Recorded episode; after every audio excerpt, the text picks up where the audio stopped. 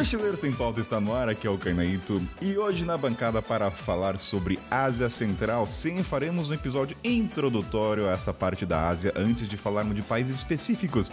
E para fazer parte dessa bancada, diretamente de Curitiba, ele que representa o seu vermelho mais cintilante nesses tempos do Brasil. Bem-vindo, meu querido Tomate. Bom dia, boa tarde, boa noite, porque temos todos os fusos horários aqui nessa bancada, né? Bancada que foi difícil de, de acontecer, mas vamos dar essa introdução na, nessa área central da Ásia, né? Tomate, acho que é a primeira vez seu bom dia, boa tarde, boa noite fez jus. Fez sentido, né, cara? Ó, finalmente consegui meu bordão, calhou, entrou bem. Diretamente de Xangai, bem-vindo, meu querido Caleb. Bem-vindo, obrigado, bom dia, boa tarde, boa noite, né? Finalmente. Pessoal, se soubesse o quanto foi difícil pra gente arranjar essa questão do fuso horário. Ah, se vocês soubessem. Eu acho que foi quanto tempo, gente? Uns, que, uns três meses? Cara, dois eu, meses? Eu tava na Bahia ainda, deve ter feito uns três meses mais ou menos que a gente começou Tem a conversar. três meses, é. Eu Três tava em meses, Montenegro é muito. Caraca, e eu não tava nem em Xangai ainda quando a gente começou a falar a verdade. Tem tempo Pra ainda. Vocês verem, gente, fazer pauta e agendar é o menos das partes mais difíceis. Tem um teste de áudio ainda que vocês já sabem como é que é. Agora a Carla, né, já que ela falou, vou ter que chamar a cidade dela, uma palavra difícil. né? A Carla, bem-vinda diretamente de Noisy sur Suercule, é isso mesmo? Fala galera, tudo bom? É Noisy sur Récolle. Não tenho a menor ideia se eu tô fazendo um, um francês aqui perfeito, mas a gente tenta. Interior da França, uma horinha de Paris. Sem enrolação, gente, vamos pro check-in, vamos começar esse programa que eu tô muito animado. Sobe a trilha.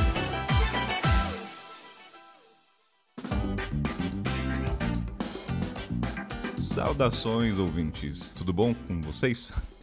Olha, hoje eu, Kainan, vou começar falando diretamente já da questão do apoio do podcast. Que acho que é um tema. Eu nunca falei de uma maneira neutra aqui, né? Sempre com uma voz animada. E é, é animada, né? É o seguinte, se você ouve o podcast toda vez que lança e de uma certa maneira o Mochileiro Sem Pauta está presente na sua vida, seja no trânsito, no volante, ou lavando louça, ou principalmente limpando apartamento ou casa, que é o meu caso, né? Muitas vezes eu ouço podcast quando eu faço isso. Cara, cogite talvez apoiar os podcasts, não somente o meu, outros que vocês ouvem, né? E muitos deles são a partir de 10 reais e você tem muito acesso a encontros no Telegram, sorteios, e é o nosso caso. E eu decidi falar de uma maneira bem mais informal, né? Sem todo um roteiro na minha cabeça. Porque assim, se você assinar o podcast, se você assinar não, né? Mas quando você assina, a primeira coisa é que você vai ter os sorteios mensais junto com a Curtulo, que eu vou falar logo logo, que é a nossa parceira agora, de equipamentos, mochila e tudo mais. Além também que em breve vai ter sorteio de livros. É o que eu quero dizer com isso, que a parte mais legal de você ser um assinante, e eu falo por experiência própria, tá? Eu assino dois outros podcasts, cara, é o grupo do Telegram. Por incrível que pareça, eu acho que a parte mais legal é conversar com a galera que apoia o podcast. Então tem uma interação muito maior. E eu falo que assim, a parte mais legal pra mim do processo, né, além da produção dos programas, é o encontro com eles. Você vai criando uma relação, e isso pra mim é sensacional. Tanto que assim, eu quero compartilhar que o último encontro é. A gente. A pauta não, não tem tema, né? A gente tem agora organizando alguns filmes pra ver, mas a gente falou de tantas frutas no Brasil que eu me senti um analfabeto funcional. Que assim, falei, gente, então é a parte mais gostosa de você apoiar e tá lá no Telegram aí, e ser ativo, né? Então tem sempre os encontros mensais no Zoom, mas acaba que tem, acaba tendo mais de um encontro. Mas assim, o que, que eu quero dizer? Se você quiser assinar, cara, sabe que o Telegram é a parte mais legal da comunidade. E eu falo, pô, sou suspeito pra falar, né? Então quem sou eu? Mas, por exemplo, pra vocês terem uma ideia, a gente combina de ver dois filmes ou um filme a gente debate sobre. E às vezes a gente é forçado a ver filme que é ruim pra caralho, tá? Eu vi Comer, Rezar e Amar e pelo amor de Deus. Mas, por exemplo, semana que vem a gente vai ter o próximo encontro que a gente combinou de ver Diário de Motocicleta e Hector em Busca da Felicidade. Mas é isso, é só um, um, um resumão assim. Cara, se, você, se tem importância o podcast Mochileiro, se você ouve toda vez, cogite lá assinar e apoiar o projeto e vem pro grupo Telegram, maravilha? Falei bastante. Ó, e já que eu tô falando em sorteio, eu não posso deixar de falar da nossa parceira Curtulo, né? E, cara, eu sempre falo assim, você que vai começar a mochilar, ou mesmo trocar equipamento, já começa com o pé direito e vai com eles. Pra quem não ouviu o episódio de equipamentos, lá tá um bom introdutório. Bastante. Então, assim, cogite ouvir esse episódio se você ainda não começou ou quer trocar, entender. Um episódio introdutório. Lembrando, gente, que é, tem o cupom de desconto do Mochileiro Sem Pauta de 10% em todos os produtos lá no site deles, que é MSP 2021. E eu quero trazer uma história pra vocês que quando eu comprei a minha primeira curto, foi em São Paulo, era um garotinho trabalhando em produção cultural, nem gostava de viajar, fazia uns trackings. E eu lembro quando eu despachei minha mochila pro concerto, que o, o zíper, gente, zíper tem uma hora que não aguenta, né? Zíper é uma coisa. Sabe que uma hora vai rasgar, enfim. E eu mandei, e quando eles devolveram, eu falei, caramba, né? Que os caras consertam mesmo, né? Sem cobrar nada. Eu falei, pô, aí ganhou, ganhou meu coração. Então saiba, cara, que quando você compra uma mochila com eles, é uma garantia vitalícia. Em que sentido, Kainan? Uh, coisas, uh, até onde eu sei, né? Uh, zíper, essas coisas eles consertam, mas vamos supor que você fez uma cagada gigantesca na sua mochila, tacou fogo. Eles vão fazer um orçamento e eles vão consertar. Ou seja, você nunca vai perder sua mochila. Então, a curto, gente, quando eu falo, é, assim, realmente eu ponho minha mão no fogo, porque eu já usufruí do, do serviço dele de assistência da mochila. Então, confia, entendeu? Vai com tudo e vai lá com a Curtulo. que mais de recado? Lembrando que novembro tá chegando aí, gente. O encontro também com o Ricardo. Você já conhece o nosso querido Ricardo, homem das palavras bonitas. Autor do livro Roda América tá chegando, então esse encontro aí no Zoom, quem já comprou vai receber o link no Zoom para poder bater um papo. E cara, esse livro, eu acho que para quem já viajou as Américas ou pretende, é um prato cheio, viu? A escrita do Ricardo Curto é uma escrita fácil de entender, sem muito spoiler. Se você, cara, sai um pouco de Netflix, vai ler um pouco, né? Essa pandemia fudeu nosso, nosso hábito de leitura. Mas é, se você, se você quiser comprar o livro com a gente, o frete já é incluso, ainda tem esse link para participar desse Zoom. Maravilha? Sem muito, falei demais hoje, então é isso, gente. Um beijo para todo mundo. Ah, e se quiser o livro do Ricardo, só faz contato comigo em qualquer plataforma, manda um, um sinal de fumaça. Maravilha? Então, simbora pro programa e vamos que vamos.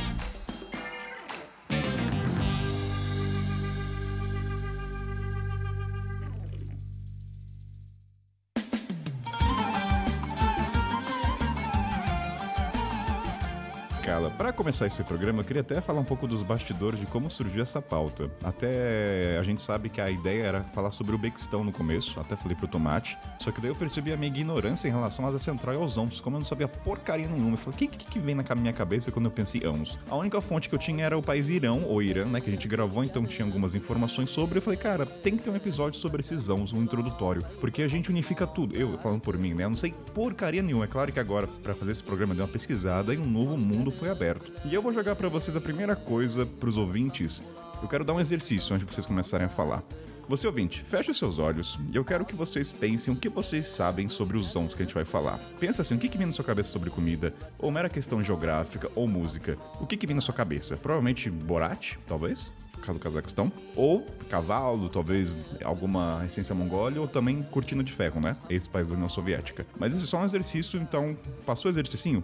Vou jogar para vocês tomate, Carla e Caleb. Mas o porquê do zão, vocês sabem o porquê disso? Então, esse o sufixo, na verdade, é o stan em inglês, seria o Cazaquistão, Uzbequistão, Afeganistão. E daí, traduzido para o português, não é nem o ão, é o estão. E o estão, esse estão, vem do persa, do farsi ou do urdu, que significa a terra de. Então, quando você está falando Uzbequistão, é a terra dos uzbeques. Kirguistão é a terra dos kirguizes. E, e, então todos isso, o Afeganistão é a terra dos afegãos, que são os povos originários das regiões. Então você só colocou a terra dele para denominar da onde que eles vieram. Aliás, acabei nem falando, né? Você ouvinte, deixa o mapa aberto. A gente nem falou quais são os países da Ásia Central. Olha que ignorância aqui.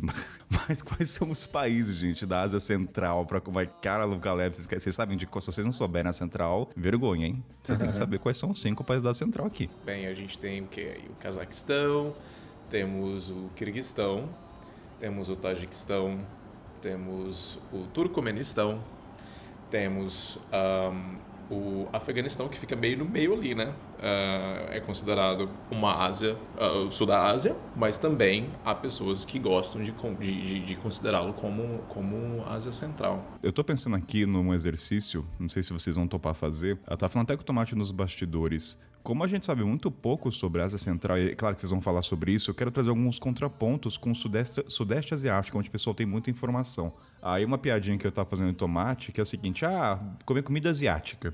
Aí o Tomate falou, né? Você não pensa em comida asiática, comida com carne, comida pesada. Você pensa comida, sei lá, macarrão. Tailândia. A gente pensa em Tailândia e seus derivados ali, né? Vietnã, Laos e tudo mais. Hum. Mas a Ásia Central é completamente diferente. Eu acho que a gente pode começar até pela parte gastronômica para fazer esse contraponto. Porque se você vai na Ásia Central e falar, ah, eu comi comida asiática, a sua referência não é Cazaquistão, Tajiquistão, Bequistão. Então, enquanto a palavra comida asiática ela é muito estereotipada, não sei se vocês acham legal abordar sobre isso. E a gente já começa com comida, tá? Aquele carne na mesa. Ó, oh, maravilha. Acho legal. Já tô até revisando os nomes que eu anotei aqui. eu acho muito contraditório isso, porque eu tenho um grande amigo do, do Uzbequistão, a gente, nós estudamos juntos em Berlim, e a gente falava assim, ah, vamos num restaurante de comida asiática. Ele falou, cara, eu acho que eu não vou encontrar minha comida lá. Eu acho que não vai ter um, um Best Barmac, não vai ter carne de cavalo. E daí, tipo, na verdade, a, a definição que a gente coloca, comida indiana não é comida asiática também. Comida indiana é comida indiana. Comida asiática já é um pouco diferente. Pelo menos na definição brasileira das coisas. E, e com certeza, a, a culinária da Ásia Central é muito diferente do que a gente pensa de comida asiática. Não sei o que, que o pessoal aí achou da, da, da, gastronomia da Ásia Central. é, eu particularmente tive uma dificuldadezinha porque eu não como carne. E isso me privou hum. bastante hum. lá, porque a carne é um forte nessa região, né? Mas Com eu consegui certeza. descobrir também algumas versões ou vegetarianas dos pratos locais ou alguns pratos que são mesmo 100% vegetarianos. E teve um que eu amei, que foi no Tajiquistão, que eu experimentei que chamava kurutobi. É um prato 100% vegetariano. E quando eu penso assim em comida asiática, eu jamais pensaria nesse prato, por exemplo. E ele levava uma espécie de iogurte meio salgado, meio doce, numa consistência meio de iogurte grego, com tomate, tinha uma verdura, pepino, cebola, muito azeite. Um prato bem loucão, assim, super delicioso, muito diferente de tudo que eu já comi. E onde eu acharia isso num restaurante que as pessoas falam, um restaurante asiático? Ah, sim, eu queria muito comer um kurutobi hobby mesmo. não, é, não é bem assim, né? Normalmente a galera estereotipa muito, né? O que, que é o restaurante asiático, sendo que existe uma infinidade. É tipo dizer, ah, vamos num restaurante sul-americano, num restaurante latino-americano, vamos supor. O que que, vai, o que que serve nesse restaurante? Vai servir, meu Deus, é. o cardápio preciso de um dia inteiro pra ler, né? Mas ex existe uma, uma base de alimento comum entre todos esses países da Ásia Central? Existe, né? O bem famoso plov. Uh, o bem o famoso plov, né? Cara. Arroz com passas, tem uns pedaços também de, de cenoura e leva carne também, né, cara? Ele, varia muito de região, né? É, é. Ele varia de regiões ali. Às vezes eu não entendi a diferença do plove de uma região para outra, mas ah, veja esse aqui tem cenoura. Eu falei, cara, mas é só uma cenourinha ali e tal. É engraçado, mas, cara. A, é eu fiz uma analogia do plove sendo sei lá, um arroz carreteiro nosso, mais ou menos. É, era a similaridade que eu fiz. Ali. Com bastante óleo, né? Cara, é isso que eu ia falar, bastante óleo. Eu acho que varia, né? E essa eu acho que está incluída numa, na variação de cada país, porque tem até uma rixa entre o Tajiquistão e o Uzbequistão que são dois países que, por exemplo, eu tenho amigo dos dois países é e eles falam geralmente para mim, não, você tem que provar o nosso plov, porque o nosso plov é melhor. O nosso plov não é tão oleoso. O nosso plov tem mais carne. Aí você pula para o Uzbequistão e o pessoal lá, não, não, não, não, não, mas a nossa carne, ela tem uma melhor qualidade e ela tem menos ossos e, e é isso e aquilo. E você fica assim, sabe? Cara, os dois são muito bons, entendeu? E não, e lá eles colocam cenoura, aqui a gente não coloca cenoura.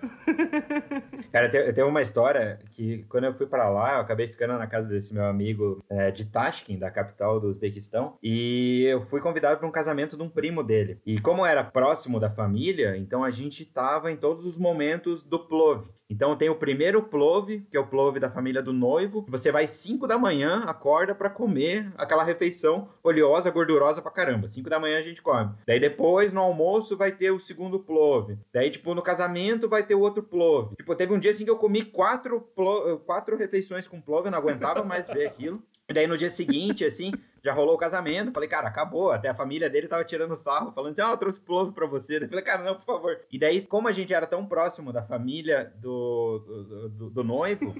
a gente tinha que partilhar o último plove, que é o primeiro. É, é o plove antes da noite nupcial. Antes de, deles consumarem o ato, a gente tinha que ter um plove. E, cara, e além do plove, tinha a carne de cavalo, que a carne de cavalo dizem que é muito bom para a masculinidade. Então a gente tinha que dar o plove para o noivo também. É o, a carne de cavalo para o noivo, cara. É... Ah, eles falam isso? Que a carne do cavalo ela traz essências Sim, vão sim. É afrodisíaca, é afrodisíaca. Vocês falaram que tem uva passa também, é isso? Em alguns lugares tem, né? Eu acho que isso varia de um país pro outro. É. É, sim. E é engraçado que mesmo dentro do Uzbequistão varia do norte pro sul, cara. Eu achei muito interessante isso. E também dentro do Tajiquistão, dependendo muito da região de cada país em si. Deixa eu tirar uma dúvida então. O plov é uma coisa em comum entre todos os países da Central. Ele também ele é apresentado na comida de rua? Ah, vou comer um plov, um plov ali na rua e continuo a viagem ou é dentro das casas? É mais uma culinária interna? Cara, acho que é mais. Geralmente, pelo menos, eu encontrei é, em restaurantes, mas ah, não como comida de rua. Não como um, um- um lanche de rua, por exemplo. Você encontraria outra coisa, né? Ah, agora, um plov eu acredito que é mais domiciliar ali ou num restaurante. Acho que assim na rua. Não tinha muita. Não consigo me lembrar muito de comida de rua. Mas Eu também não tenho memória de comida de rua lá. eu, eu consigo me lembrar, por exemplo, do chachilique. O chachilique é, um, é como se fosse um espetinho de carne. E eu fui em certos lugares que tinha, sei lá, 90 tipos de chachilique. Era É espeto. tipo um kebab? Cara, são espetos. É como se fosse um espetinho mesmo. Não é bem o Tá. kebab nem nada. E, e era muito bom também. Outra, outra que eu lembro, mas é mais no Cazaquistão, do Besh Barmak, que cara, como se fosse massa, uma massinha quadri- quadriculada, e que eles faziam com uma carne por cima, assim, uma carne acho que de cordeiro até. Ah, eu também vi. Eu, eu, eu vi a mesma coisa, na verdade, Gui, ah, no Uzbequistão e também no Afeganistão. Eles têm, só que eles chamam de outra forma, uma forma diferente. Eles também têm um molho uh, diferente que eles fazem. Ah, no Uzbequistão, se não me engano, eles chamam de mantê. Mas eu posso estar enganado também. Mas pelo que eu me lembre, acredito que é mantê, seria.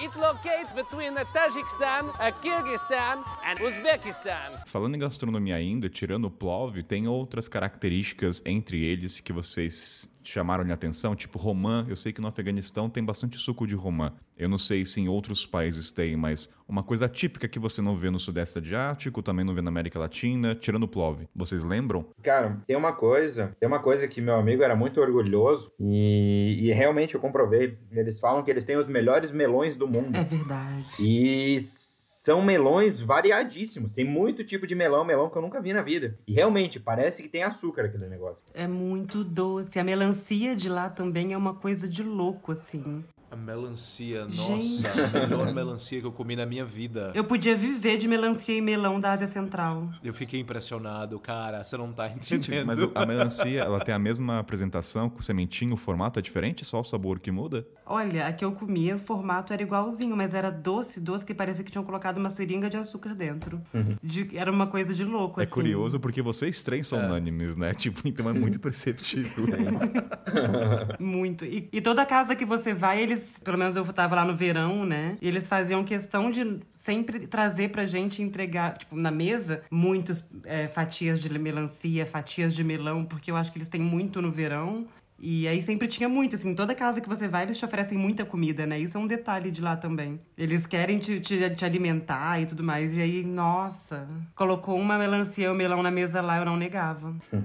É, isso remete muito à hospitalidade deles, né? Porque, falando da gastronomia, quando você, pelo menos a experiência que eu tive de couchsurfing no, no, no Tajiquistão, eu fui recebido com um banquete, sabe? E, cheio de frutas, e, sabe? Diferentes tipos de frutas que pareciam que realmente um pouco, entendeu? Colocado ali uma, uma seringa de açúcar ali dentro, mas... E como, como as refeições também elas são partilhadas, né? Em alguns lugares assim da Europa, você acaba, ah, tem aquele prato que é seu. Não, ali é meio tudo pra todo mundo, né? Você traz assim, vários pratinhos diferentes, várias coisas, todo mundo vai comendo junto. O plov não é um prato de plov pra você, sei lá, você vai compartilhando, é mais assim parecido com o Brasil do que do que tipo Europa e tudo mais. Que- questão de sobremesas, ainda na parte gastronômica, é o que mais apetece a gente, mas doce. Vocês falaram que a melancia é doce, mas eles têm alguma. O que, que eles comem de sobremesa? O que, que vocês comeram? Vocês podem compartilhar. Eu não lembro de doce, mas tem algo que me deram que me lembrou muito, me fez lembrar muito os pastéis do Brasil. Só que eles são menores e são recheados com batata. Eu não sei se vocês chegaram a comer, mas isso lembro- no Tajiquistão me deram. Samsa? Exato!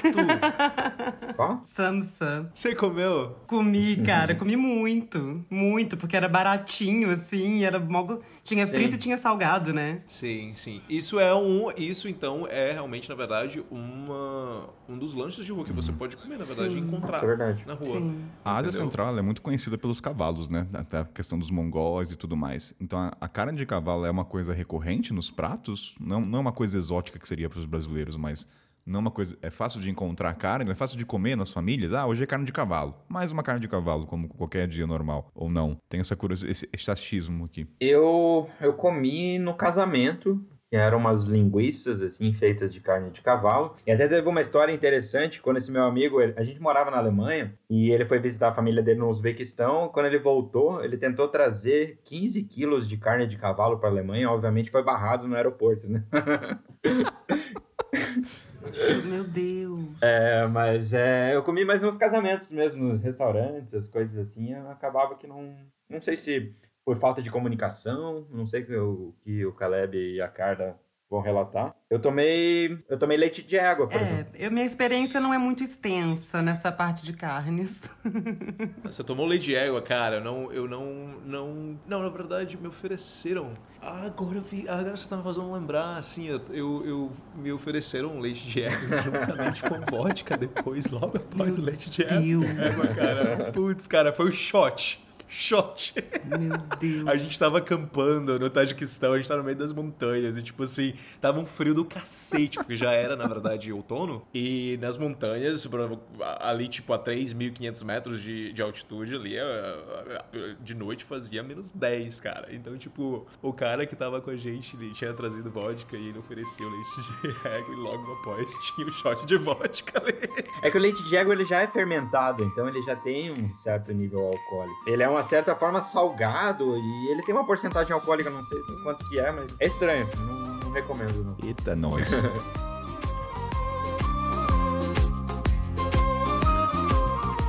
Eu acho, Kainan, que a gente não pode terminar, é, parar de falar da gastronomia e seguir pro próximo tópico sem falar dos pães. Tinha um pão, os meninos vão me confirmar agora se era no Tajiquistão ou no Uzbequistão. Que se você olhasse, eu não achava esse pão gostoso. Eu comia porque ele era bonito. Ele parecia um prato, assim, desenhado de madeira. Eu não sei explicar.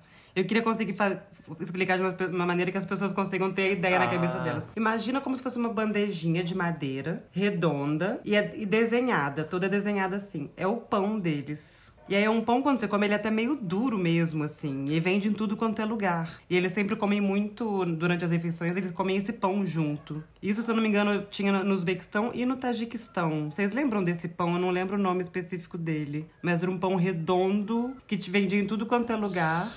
Todo desenhado. Era tipo uma obra de arte o pão. Eu comia porque era lindo. Mas era duro que só.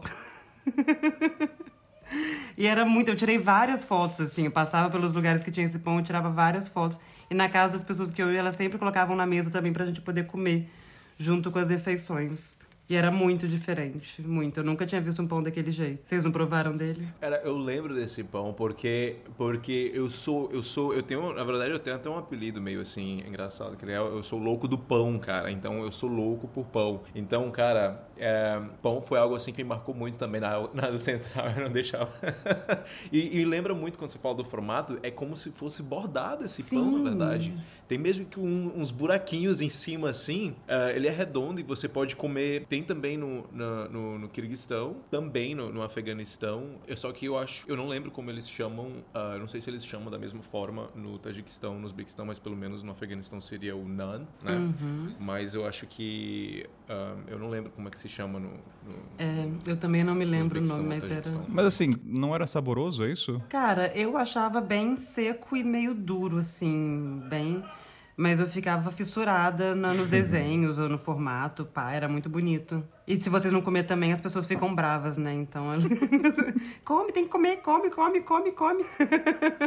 Eu falei, vai muito da, da hospitalidade, porque a maioria da, da, da população é muçulmana, então é aquele negócio de prover a comida, prover Sim. o pão. E não existe refeição sem pão. É, toda refeição tem que ter pão. Tem que ter pão, cara. It locates between the Tajikistan, a Kyrgyzstan, and Uzbekistan. Para os vegetarianos como eu, galera, ou para quem não come carne, vegano, é, como eu comentei, é um desafio ali pela Ásia Central, porque eles comem bastante carne. Mas tem uma expressão que eu sempre falava que funcionava, porque lá também outro desafio é que poucas pessoas falam inglês. Então, eu meio que tive que aprender ali um, um basiquinho bem básico de russo e tal. E aí eu sempre pedia, quando eu chegava nos restaurantes e ninguém falava nada de inglês, eu explicava que eu queria uma refeição bez miasa, que é, significa sem carne em russo. Porque mesmo, mesmo se eu falasse vegetarian, vegan, qualquer coisa desse tipo, eles não entendiam. Então, quando eu falava bez miasa, e era engraçado, era sempre uma surpresa, eu não tinha ideia do que, que ia vir na mesa. Mas eles falavam, ah, que sim com a cabeça, saíam, iam pra cozinha e me traziam alguma coisa sempre sem carne.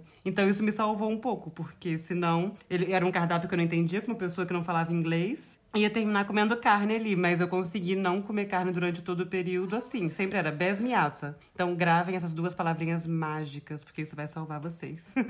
essa, é uma, essa é uma dica muito boa, não só ali na região, mas de você não falar a palavra vegetariano, porque às vezes vegetariano não é compreendido mesmo. Então se, se você falar sem carne, sem frango, sem peixe, alguma coisa assim, vai ser melhor assimilado pela, pela galera. É, já, que, já que a Carla puxou da questão do alfabeto, uma das dicas que vários blogs dizem, né? Aprenda o básico do cirílico, né? Do alfabeto russo, porque não é o ABC. Como foi para O Caleb fala russo, então não. Caleb, fica de escanteio agora, tá? Você fala russo, então eu vou jogar o tomate pra Carla. Meu Deus, eu estou dividindo um podcast com uma pessoa que fala russo. Ô, Carla, eu vou jogar real. O Caleb só tá no podcast que eu quero ficar amigo dele, porque ele fala russo e chinês, entendeu? Essa é a verdade. Isso abre muitas portas, né? Exato, Caleb, desculpa, eu tive que jogar real. Nossa amizade aqui é porque você fala chinês e russo, e eu tô imaginando viajar contigo, entendeu? Ó, tem um tradutor aqui. Mas acho que é importante, é importante falar para os ouvintes que o alfabeto é fácil de aprender. Em um dia você vê. Tem muitas similaridades com o nosso alfabeto, algumas letras mudam ali e tal, mas eu acho que em um, dois dias olhando ali, você já pegou o negócio. Não tem muita dificuldade. Obviamente vai ser difícil falar, vai ser difícil. Não estou dizendo que o russo é uma, um idioma fácil, mas o alfabeto em si é tranquilo. Mas eu acredito que para nós, é, falando de, da, da, língua portuguesa, eu acho que é mais fácil para a gente, porque a fonética é bem similar é, a, a, a russo. Eu acho que não tem tanta dificuldade assim com relação à pronúncia. Então acho que o alfabeto seria rápido assim, né, de você aprender. Mas eu tenho uma dúvida, todos esses países das, os cinco países da Central, eles têm como base o russo ou eles não gostam tanto até devido à ex-União Soviética? Como é isso? Quando vocês tentam, como é que é a questão linguística nesses países? É bem visto quando você tenta falar russo ou inglês que na cara falou é bem pouco ou vai para o francês? Porque eu imagino queira ou não, vai África, você tem a colonização francesa e muitas vezes a britânica. Então, quando a pessoa não fala o idioma etníco, ela vai para o francês ou para o inglês. Como é que é na Ásia nessa questão como um todo? O quanto isso se torna um obstáculo nas travessias de países? É uma coisa muito desgastante? Que assim, uma coisa que seria ver um menu de, de restaurante, ele tem um peso maior, né? Então, como foi para Caleb, de verdade, você não conta, tá? Que você sabe, então. Mas mas para Cali e pro Tomate, como foi essa questão do idioma? Cara, eu, eu vou dizer que eu aprendi um básico de russo. É, eu não falo fluente de forma nenhuma. Minha conversa de russo durava um minuto e meio, que era me apresentar, falar que eu era brasileiro, que eu viajava sem dinheiro porque eu tava viajando de carona por lá. E era isso. Daí eu já percebi que a próxima questão era se eu era casado, porque eu já pegava assim o verbo, já começava a entender. eu percebi que as pessoas mais velhas até falavam um pouco de russo. As mais novas já não estavam pegando, já não estavam estavam ensinando russo na, nas escolas atualmente. Então, eu acho pela influência russa, soviética, é, era, era aprendido até alguns anos atrás. Agora não, não faz muito mais sentido. Mas foi tranquilo, o povo é muito receptivo, mesmo na, na mímica ali, mímica e cara de pau te leva a qualquer lugar. Né? Bom, vou compartilhar um pouco da minha experiência aqui, como é que foi com relação a isso. Porque eu nunca tinha tido um contato tão próximo assim com o alfabeto cirílico. E eu organizei a minha viagem de uma maneira que hoje em dia eu, super recomendo, porque isso meio que me preparou para a Ásia Central, eu acredito. Eu comecei essa viagem fazendo a Transiberiana, na Rússia. Eu fiz a Transmongoliana, né, na verdade, que terminou na Mongólia. Então eu fiquei ali três semanas, mais ou menos, na Rússia, já tomando uns tapas na cara, né? Tendo que me virar para entender o cirílico e num trem trem, às vezes, por 50 horas com pessoas que não falavam inglês. E eu tentando me virar, pedia pra pessoa escrever e tentava entender. Eu fui fazendo no meu bloco de notas, eu descobria, olha, na verdade essa letra aqui deles é a letra tal nossa, tal, não sei o que. Aí eu ia anotando no celular para eu começar a memorizar. Então, quando eu via uma palavra já em cirílico, eu fazia a, a inversão mental de essa letra aqui é a tal, essa letra que tá ali é a tal. Eu já e o bom é isso, quando você. Você não vai estar falando russo, mas você consegue olhar uma palavra e entender qual é o sentido dela, talvez. E aí eu acredito que essa viagem fazendo a transmongoliana ali pela Rússia me preparou um pouco porque eu comecei a ver que quando eu, conforme eu ia entrando ali para a Ásia Central, era tipo um russo piorado a, a, a, língua local deles. Ao invés de terminar com I, terminava com I, Y, E, não sei o quê. Eles acrescentavam mais letras. Me digam se eu estiver falando alguma besteira. Mas era a percepção que eu tinha. Então, como eu já tinha vindo com aquela base de entender um pouco do que estava escrito em russo, eu já ia. Ah, aqui tem umas letrinhas a mais, mas é a mesma palavra que era em russo. Isso foi me ajudando, assim, a me familiarizar. Então, ficar um tempo na Rússia me ajudou a não ficar tão perdida, assim, quando eu cheguei na Ásia Central, onde quase ninguém falava uhum. inglês. O lado bom é que, quando alguém falava inglês, normalmente essas pessoas me abordavam, porque quase ninguém fala inglês, elas queriam praticar, uhum. elas ficavam curiosas de ver um turista ali. Então, aconteceu, era muito comum de alguém chegar falando comigo em inglês. Oi, tudo bem? Você precisa de alguma coisa? Você é de onde? E tal. E eram sempre muito receptivos. Ganhei carona assim na rua. Ah, não, eu tô tentando chamar um, um Yandex, né, que é o Uber local de lá. Tô tentando chamar aqui para eu ir pro meu hostel. Ah, não, eu te dou carona. E às vezes queriam me levar até um lugar, queriam me mostrar um restaurante. Se viravam para poder se comunicar ali no pouco inglês deles, né, mas praticando de alguma maneira com um turista. E vou finalizar aqui sobre essa questão da língua com uma história engraçada que aconteceu comigo. Que hoje em dia eu acho engraçada, mas na hora eu fiquei um pouco nervosa. Eu usava muito o Google Tradutor, como a gente sempre faz, né? Em lugares onde a gente não fala a língua. E quando eu cheguei no Uzbequistão, que foi exatamente há dois anos atrás, foi em agosto de 2019, tava um calor. Sensação térmica de 50 graus. Eu tava em Kiva, que eles falam Kiva, né? E eu tinha reservado um hostel que era na porta da cidade amuralhada. Eu cheguei lá de mochila nas costas, suando e morrendo de calor, doida pra tomar um banho. E eles me disseram: desculpa, a gente já tá fully booked. A sua reserva não vale mais. E me expulsaram dali. E aí eu já fiquei nervosa, puta mesmo. Fui pro Booking procurar alguma outra coisa. Achei um lugar baratinho, que era dentro da cidade amuralhada, mas que não tinha nenhuma avaliação. Eu falei: ah, é aqui do lado, né? O máximo vai acontecer eu chegar lá, não gostar e ir embora. Aí fui conseguir conversar com um policial para entrar na cidade amuralhada e ele me acompanhou andando até o lugar. Quando eu cheguei lá, o lugar tava com as luzes apagadas, mas eu toquei a campainha com o policial e tal, e do nada apareceu um homem sem camisa assim no escuro, abrindo a porta. Aí eu perguntei: "Aqui é o hostel tal?" E ele falou: "Sim, é aqui. Bem-vinda." E eu assim, né? Tudo escuro, esse cara sem camisa, onde eu tô? E o policial falou, boa sorte, virou as costas e foi embora. Te vira aí. Eu falei, cara, o que, que eu tô fazendo aqui? E o cara não falava nada de inglês. Aí ele me levou até um quarto, assim, e eu escrevendo para ele no Google Tradutor. Então, eu tenho uma reserva, eu fiz pelo Booking, o meu nome é Carla e tal, não sei o quê. E eu usava aquela opção de voz do Google Tradutor, onde a pessoa fala e o Google reconhece, né, e te diz o que traduz o que a pessoa falou. E nisso ele falou alguma coisa e a tradução para mim em, em, inglês foi é, não se preocupe, o, assass o, assassino já está vindo. Oi? Entendeu? Oi, peraí, peraí, no, eu não sei se. A, a, não, peraí, Sim, eu juro. Peraí, peraí, que. A tradução do Google peraí, A tradução foi. do cara sem camisa foi o assassino está vindo? Sim, não se preocupe, o assassino está vindo. Isso era pra ser vindo. uma piada ao senso de humor desse país, é isso? Essa é o.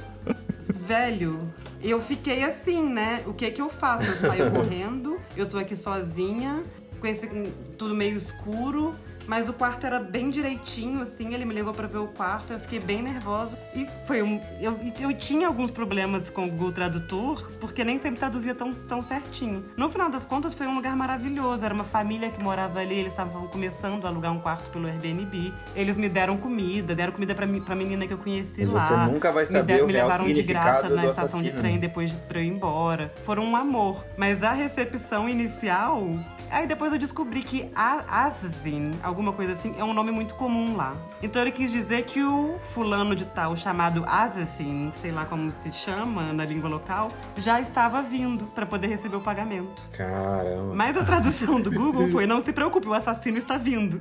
E é aquele momento, né, que você fala, o que que eu vim fazer aqui? Eu devia ter escutado, né, meus pais. Não, mas também você pode pensar que se fosse realmente um assassino, ele nunca ia avisar, né? Pois é, gente, pra ficar pra próxima. Então. É, foi o que eu pensei na hora. Eu falei, cara, ele não me avisaria se fosse um assassino, sabe? Fala, Calma aí, calma aí, o assassino tá chegando. É, tipo.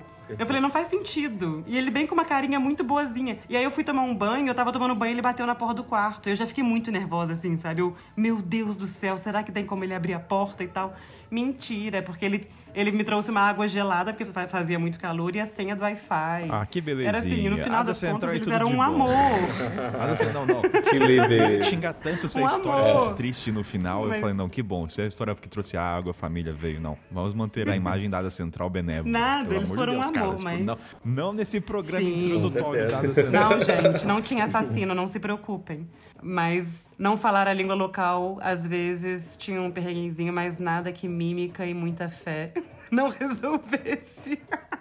It locates between the Tajikistan, Kyrgyzstan, and Uzbekistan. Eu passei, eu passei três dias. Bom, eu fui de carona, né? Eu saí da Alemanha e fui de carona para destino Ásia Central. E eu passei três dias e três noites dentro de um caminhão atravessando o deserto do Cazaquistão com o motorista do Tajiquistão, que ele só falava Tajik. E a gente fazia Caraca. a tradução, a nossa conversa era pelo celular. Mas tinha horas que ele queria me falar coisas religiosas e eu olhava assim, a tradução não fazia sentido algum, cara. Mas, cara, foi lindo, foi lindo. Eu acho, nossa, foi uma experiência muito rica, mesmo não tendo entendido 80% do que rolou. Solta aquele sorrisão maroto, dá aquela risadinha e segue continuando.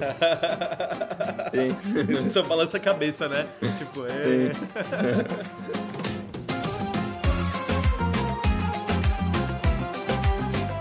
Seguinte, Tomate, já que você falou que você pegou carona no deserto, ah, quando eu tava lendo sobre a pré-pauta, né, pesquisando sobre, a Ásia Central, pra quem não tem informações, né, só tem o Borat, a gente unifica todos os países como deserto praticamente. E os blogs, a maioria eram em inglês, mas são unânimes em uma coisa. A Ásia Central tem as paisagens mais belas de todo o mundo. É assim, é unânime. E a galera que eu li dos blogs, eles têm referências de outros continentes. A África, a, a América do Sul. Então eles falam, cara, a Ásia Central te choca. Aí eu fico pensando, será que choca porque a gente não sabe o que tem ou porque realmente é grandioso? E aí eu vou jogar até a parte entre os pais, a questão de geografia, paisagem. Procede o que esse cara fala? Vocês se encantaram? Ah, por exemplo, o Tomate falou deserto, mas tem países que é pura montanha. Então, como foi pra vocês? Eu não sei como cada um viajou, se um foi travessia, outro pegou avião e foi em cada país nas capitais. Mas como foi nessa questão como mochileiro e ver essas diferentes paisagens, né? Foi chocante? Era uma coisa que vocês não tinham expectativa? Comente, co- como, como foi pra vocês isso? Carla, vai.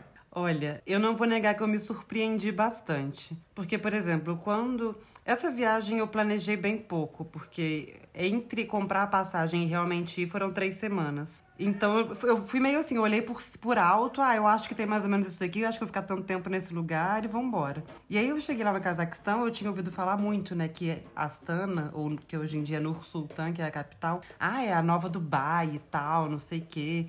E realmente você chega lá, você se depara com prédios, blá blá blá. E aí eu desci mais pro sul, fui pra Almaty, que são as duas principais cidades do Cazaquistão. E aí próximo de Almaty você tem paisagens assim que são uma coisa de louco, é muito lindo. Do ladinho da capital tem o Big Almaty, Lake, que você pega um táxi e vai lá. E é um lago super lindo, mas aí já é uma, uma paisagem mais, um pouco mais seca. Mas aí se você vai um pouquinho mais pro interior, todo, muita gente faz também o trekking do Konsai Lake e do Kind Lake, eu acho que eram esses os nomes. Que é uma paisagem, é muito lindo. É um trekking que eu achei um pouco difícil, foram quase 20 quilômetros, com muita subida e também muita descida. Mas assim, os lagos, as árvores, eram umas paisagens que eu não imaginava, porque realmente tinha uma ideia mais de deserto na cabeça. Tem bastante deserto, mas também tem muita natureza linda. Tajiquistão, ali as Fan Mountains. Eu não fiz o Tajiquistão, eu queria muito ter feito. Gente, como que chama? Que... A Pamir. Pamir. Pamir. Pamir. Eu não fiz a Pamir, porque eu acabei ficando mais tempo do que eu esperava nos outros países. E quando eu cheguei no Tajiquistão ficou meio curto. Eu fiquei só ali na fronteirinha próximo do Uzbequistão. E fiz as Fan Mountains. E aí você faz um lago que, gente, você vê pouquíssimos turistas. E é um trekking, você passa por sete lagos, assim, que é a coisa mais linda. É, eu não tinha ideia, assim, eu fui bem surpreendida positivamente. Só que assim, cara, quando você fala desses lagos, nomes, é, tem exemplo da contraponto? Tipo, ah, pega a Patagônia, isso não é nada em relação à Patagônia. É, é três vezes maior, porque a gente não tem dimensão do que, que você tá falando como um lago, né? Pô, Kainan, Patagônia, você tá mexendo com o meu coração. Então. não vamos colocar Não, o não, tá Chile na bom, tipo- brincadeira. Toquei na ferida, mas assim. É, é difícil comparar, né, cara? Mas assim, só uma questão de parâmetro pra gente entender. A questão do tom é uma coisa tão. é, três vezes maior que qualquer lago que a gente conhece, entende? Como a gente não tem referência, por que, que ele é tão chamativo? É pela questão de ele estar isolado e pouco turista, como você falou. É a questão que ninguém fala sobre numa mesa de bar de viajante no Brasil. Ah, ninguém sabe que existe. É- é- esse é o ponto. O que, que, faz esse- esses lugares terem, serem tão atrativos pra quem vai lá? É porque não tá no Google primeira pesquisa de viagens, vai aparecer América Latina primeiro, depois Sudeste Asiático. Conceituando geograficamente a Ásia Central. É, cara, a gente não tem noção do tamanho. O Cazaquistão é um maiores países do mundo, assim, tá entre os 20 maiores, não vou saber a posição, mas é, o Cazaquistão tem a divisa dos montes Urais ali, você tá no início do Cazaquistão, você tá na Europa ainda, e você atravessa uma ponte, eu atravessei essa ponte em Atiral, numa cidade, que tá dizendo assim, você está saindo da Europa entrando na Ásia, então o Cazaquistão ainda faz parte da Europa, e daí você entra em partes, assim, cara, que é um deserto, é só deserto, tem lá o, o Mar de Aral, que foi aquele mar que foi seco para irrigação, para e virou um deserto de, de navios. E aí tem regiões do Uzbequistão, que é tipo o Vale de Fergana, que é onde é a maior plantação de algodão, que é um dos maiores produtos produzidos no Uzbequistão, que é uma região mais verde, mais fértil. Daí o, o, o Quirguistão, que acho que mais de 60%, 70% do país está acima de 2 mil metros, que é, o pessoal me falou que é, eles chamam de a Suíça da Ásia Central, pelo, pelo quesito de ser montanhas. Cara, você olha as fotos ali, é a mesma coisa que os Alpes. E daí você come, começa a refletir assim, por que, que eu vou para os Alpes se eu poderia ir para a Ásia Central? É obviamente Versão ba- barata, né? é muito mais barato, mas daí tem o, o medo da, da- de ser, por ter sido muito tempo uma região soviética, de ter menos voos e, e- e tudo mais. Mas, tipo, caras, é muito deslumbrante, assim. A questão de lagos, quando você falou, eu não fui para os lagos que a Carla mencionou, mas eu fui para uma pro Charim, o Charim, o Canyon Charim, que, cara, você olha aquilo lá, parece que você tá no Grand Canyon dos Estados Unidos. É igual, é igual, cara. É, é, é uma coisa muito absurda. O, o décimo maior lago do mundo é o Issyk-Kul no, no Quirguistão. E as regiões ali em volta, eu fiz uma trilha que foi. Cara, o Quirguistão, pra mim, acho que de natureza foi o país mais bonito que eu fui na minha vida. Eu não conheço a Patagônia, mas eh, tem ali as similaridades e tudo mais. Mas eu fui fazer uma trilha pro, pro Alacu, que era um lago de, de água azul turquesa, que foram três dias, eu fiz uns 80 e poucos quilômetros, cheguei a 4 mil metros. Eu achei que eu ia morrer até certo ponto ali. Cara, foi, foi muito complicado. É, achei a maior conquista de, de nível de trilha que eu fiz. O pessoal falava era nível moderado, eu acho que eu meio que subestimei o negócio. e já tava nevando, eu cheguei lá na, da nevasca, o pessoal em épocas diferentes faz até a cavalo certa parte da trilha.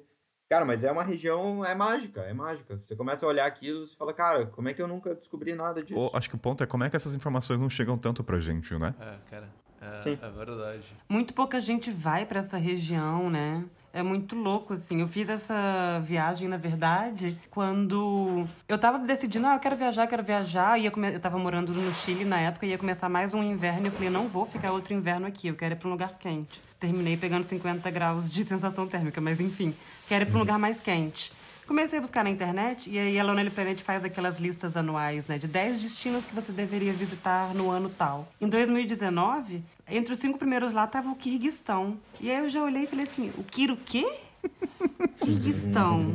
Tá. O que que tem nesse lugar, velho, pra estar aqui nessa lista tão bem? Aí joguei lá. É aquela coisa, você já olha no mapa. O que que dá pra fazer junto? Hum, tá, entendi. E tal. Dá pra, ó, se eu sempre quis fazer a Transiberiana, se eu descer aqui pra cá, eu chego aqui, olha, é fácil cruzar de um pro outro e tal, dá pra fazer, não sei o quê. A cabeça do mochileiro não consegue ver um país e não pensar num país vizinho, né? Não tem, que, tem, tem que ver uma Né? fronteira. Meu Deus, ninguém nunca foi, eu preciso ir, né?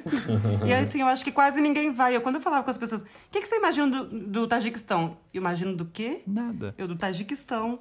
E a pessoa, Mas não, por não que, sei, que vocês existe? acham que as pessoas, os brasileiros, não vão tanto? É uma questão linguística, talvez? Ou porque não, não tem muitos blogs falando? Você já pararam pra A pensar? mídia, né, cara? A mídia. A mídia que a gente consome no Brasil é, cara, é muito influenciada pelos Estados Unidos. E por ter, acho que uma região conflituosa com a União Soviética, você não vai estimular o, o turismo para uma região russa. Cara, não vai ter isso mesmo. Não faz sentido. E a Europa é a mesma coisa. Então você é muito assim, cara, muito similar à Europa, muito similar aos Estados Unidos. E, cara, não vai chegar o acesso a isso. Agora, se eu- É, Agora daí até veio uma, uma um questionamento agora. Será que para os russos é, eles consomem muito daquilo e o que é normal pra gente, tipo, não chega a eles, né? Porque é, outra, é outro parâmetro, né? É verdade, eu acho que é muito é uma região muito estigmatizada, né, na verdade. E também esse sufixo "stão" assusta muita gente porque remete a coisas que você realmente a gente vê na Afeganistão. Exatamente. Paquistão também. São dois países que têm um peso que pra muita gente assusta naturalmente. E são países que são próximos ali, obviamente, tá aquilo ali naquela região de, de, do Uzbequistão.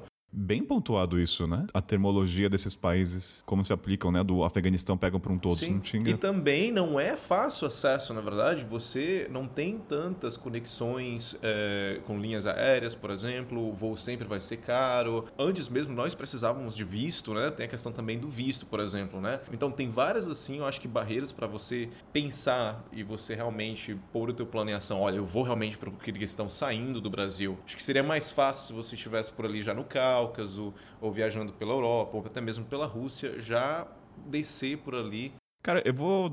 Eu tenho um desabafo, Caleb, que assim. Os mochileiros brasileiros são muito pautados nos destinos baseado no preço da passagem. Muito. Isso é... tem, tem uma questão lógica, obviamente, que é economizar. O ponto é, às vezes é uma questão de 400, 500 reais, mas ele consegue ter o retorno no país com um custo mais baixo, né? Porque a central falam-se que é barato. Então, assim, ah, você vai pagar 800? Não sei quanto é mais, tá? Mas o ponto é, no país, o que você não gastaria na Europa, você vai gastar em euro, grande parte. Às vezes a gente não coloca isso em conta. Procede? É, agora eu tô aqui na França, que, meu Deus do céu, eu tenho vontade de chorar se eu tiver que gastar dinheiro com qualquer coisa, que mesmo ganhando em euro. Eu tava revendo meus, meus posts da Ásia Central, né, pra, pro nosso podcast de hoje. Eu via os preços, e aí era irresistível, eu convertia pra, pra euro. E eu falava, meu Deus. eu fiquei em rosto que eu paguei 22 reais. É, não. Você Gente. pode converter pro real, mesmo real na pior situação possível, que fica bom ainda, né? Mesmo em real, é uma coisa Cara, assim. se você converter, você chora. Você chora. 3, 4 euros. Não... Mas é aquela coisa também, a falta do. Você não conhece, na verdade, né? Como mesmo você não conhece muito sobre o Kirguistão, você. ahm, historicamente você fala, ah, não, foi parte, fez parte da União Soviética. O que, que deve haver ali, né? O que, que deve. Rola ali, pode até haver uma curiosidade. A partir, obviamente, da curiosidade, você vai vendo que realmente é, são lugares fascinantes. Tem pô, diferença, né? é, entre os dois países, eu acredito. Eu também fiz o Alakul, é, é, Gui, e foi Aham. minha primeira experiência de trilha, cara, é lindíssimo, emocionante, cara. Aquilo ali, é... eu quase chorei, cara. Eu chorei quando eu vi aquele lago, você não tá entendendo. Nunca tive na Patagônia, cara, mas Alacul, aquele lago, é surreal, cara. Surreal. E também eu acredito que o Fun Mountains também, Carla, eu fiz. E é maravilhoso, que são águas, lagos de, com águas cristalinas, diferentes cores. Ahn, o Tajiquistão, que tem, na verdade, a a- ahn, seu território, na verdade, é mais coberto por montanhas até mesmo do que o Kirguistão. São, é, acho que pra- praticamente 90, 92% do território tajik é coberto por montanhas. E você vê essa E montanhas bem altas, você... né? Exato, você vê essa diferença Muito quando você altas, atravessa do Uzbequistão pro Tajiquistão. Você vê uma diferença enorme, porque o Uzbequistão, por exemplo, ele é mais, eu diria, ah, claro, há montanhas, mas só que ele é mais plano em comparação ao Tajiquistão. Então, quando eu atravessei, por exemplo, por terra, que foi de ah, Samarkand para Panjakent, né, que Inclusive a fronteira entre os dois países era fechada até uns anos atrás, só que reabriram e agora você pode atravessar por terra e óbvio por questões políticas, enfim, que a gente não vai entrar aqui, mas cara, você vê essa diferença enorme, você já entra no Tajiquistão e você se depara com aquelas montanhas e, e- cara, você fica assim, Tem uma dúvida. Quando você vai via- viajar a Central, geralmente a gente gosta sempre de listinhas, né? Eu vou trazer essa listinha, mas de uma maneira mais profunda. Quando a gente fala de continente africano, tem as construções feitas pelo homem, tirando a parte geográfica, tá? Mas Egito, ok, Victoria Falls é natureza, mas tem os pontos turísticos. Na Ásia Central, existe, por exemplo, eu sei que no Turcomenistão tem aquela boca do inferno, que é através do gás, né, que foi feita, que tem o, fo- o ilha até foi, a caixa cara também. Que quando você pensa em central, tá- não. Eu não. Mas assim, eu só sei esse ponto turístico, eu coloco aqui entre aspas, né? Tem outros pontos que são bem famosos que entre os mochileiros que estão na área central, cara, você foi pra lá, se tem quais seriam? Tipo, na Coreia do Norte sabemos que tem lá o metrô que é super profundo por causa da União Soviética. Não sei se tem, sei lá, a maior escada rolante na área central, não sei, vai que tem. Eu não sei, mas tem esses Cara, pontos. acho que não. Mas o metrô de Tashkent é uma coisa excepcional, cara. É muito lindo o metrô da cidade dos- da capital do Uzbequistão. É uma coisa maravilhosa. É, é um ponto turístico à É um parte. ponto turístico à parte. É uma cidade que a Carla falou até, do, do assassino lá, de Riva. E é aquela região, Bukhara, Samarkand, são, assim, cidades... É muito São lindo. lindas aquelas, a- a- as mesquitas, com aquele azuis. Estão entre as cidades mais antigas do mundo, né? Exato, são chamadas de madraças, né? Que na verdade são as escolas muçulmanas, que onde realmente eles tinham ensinos, né? Sobre o Islã. Cara, a arquitetura remete muito à arquitetura persa, que são bem parecidas com as né, mesquitas que você encontra no Irã. Não estive ainda no Irã, mas é um sonho também. Isso eu acho que é muito único do Uzbequistão. Você vai a Samarkand, né? A Riva, Kiva, a Bukhara, e já que não e você não encontra tanto, na verdade, no Tajiquistão ou no Kirguistão, que são essas madraças. Então, uma coisa que eu entendi, e pela, pela geografia dos lugares, acabou mudando muito as construções. Então, pelo Tajiquistão e pelo Quirguistão serem países mais montanhosos, é onde tem a maioria do povo nômade, porque você não consegue se eh, fixar num lugar. E por isso que o Uzbequistão tem mais cidades, tem mais essas, essas madraças e tudo mais. É um povo mais sedentário, que eles dizem. Ele ficou mais fixo ali. Só uma coisa, essa madrasta são as mesquitas, só que uma arquitetura diferente. Aquele azul turquesa que a gente não encontra em qualquer parte do mundo, não é isso? Exato. Exatamente. É muito lindo, muito lindo. Também tem uma diferença, tem o santuário, ou então as madraças, as mesquitas, mas realmente. O que que diferencia? Acho que todos aqui foram nos cinco países ou não? Ou quatro no Ásia Central? Eu não fui no Turcomenistão. Eu estive em quatro. Eu não fui no Turcomenistão. Aliás, é, vamos explicar brevemente o porquê que vocês não foram pro Turcomenistão. Por quê? Acho que tem, uma história por trás aí, né? Tem cara? ouvinte, ah, ão, ão, ah, por que, que eles não foram pro Turcomenistão? Eu acho que é um ponto importante. É com você, gente. Então, o Turcomen... podemos dizer que o Turcomenistão é a Coreia do Norte da Ásia Central? Da Ásia Central. Da Ásia eu, Central. eu diria que sim. Eu concordaria falar que sim, porque realmente, na verdade, é mais difícil de você entrar no Turcomenistão do que na Coreia do Norte. Porque se você estiver disposto a ir à Coreia do Norte, simplesmente você pode ir. Mas, meu querido, se você for na embaixada do Turcomenistão implorar, chorar, vão mandar você catar coquinho, porque foi o que fizeram comigo em Pequim. Eu faltei, cara, eu tentei aplicar pro visto. Ele falou, cara, eles não.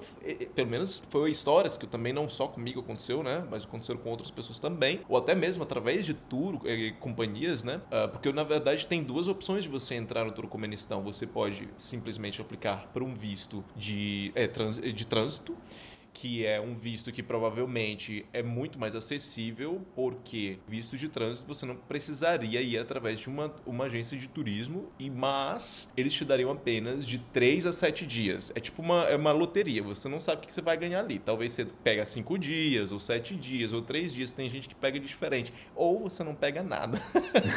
e eu já ouvi história de gente aplicando todos os anos e não conseguem. E não dizem Sim. o porquê. E mesmo se você aplicar com uma companhia de turismo, sabe-se lá se você consegue, entendeu? Mas aí sim você pode eh, comprar o pacote, que pode ser uma semana, né? Ou mais de uma semana.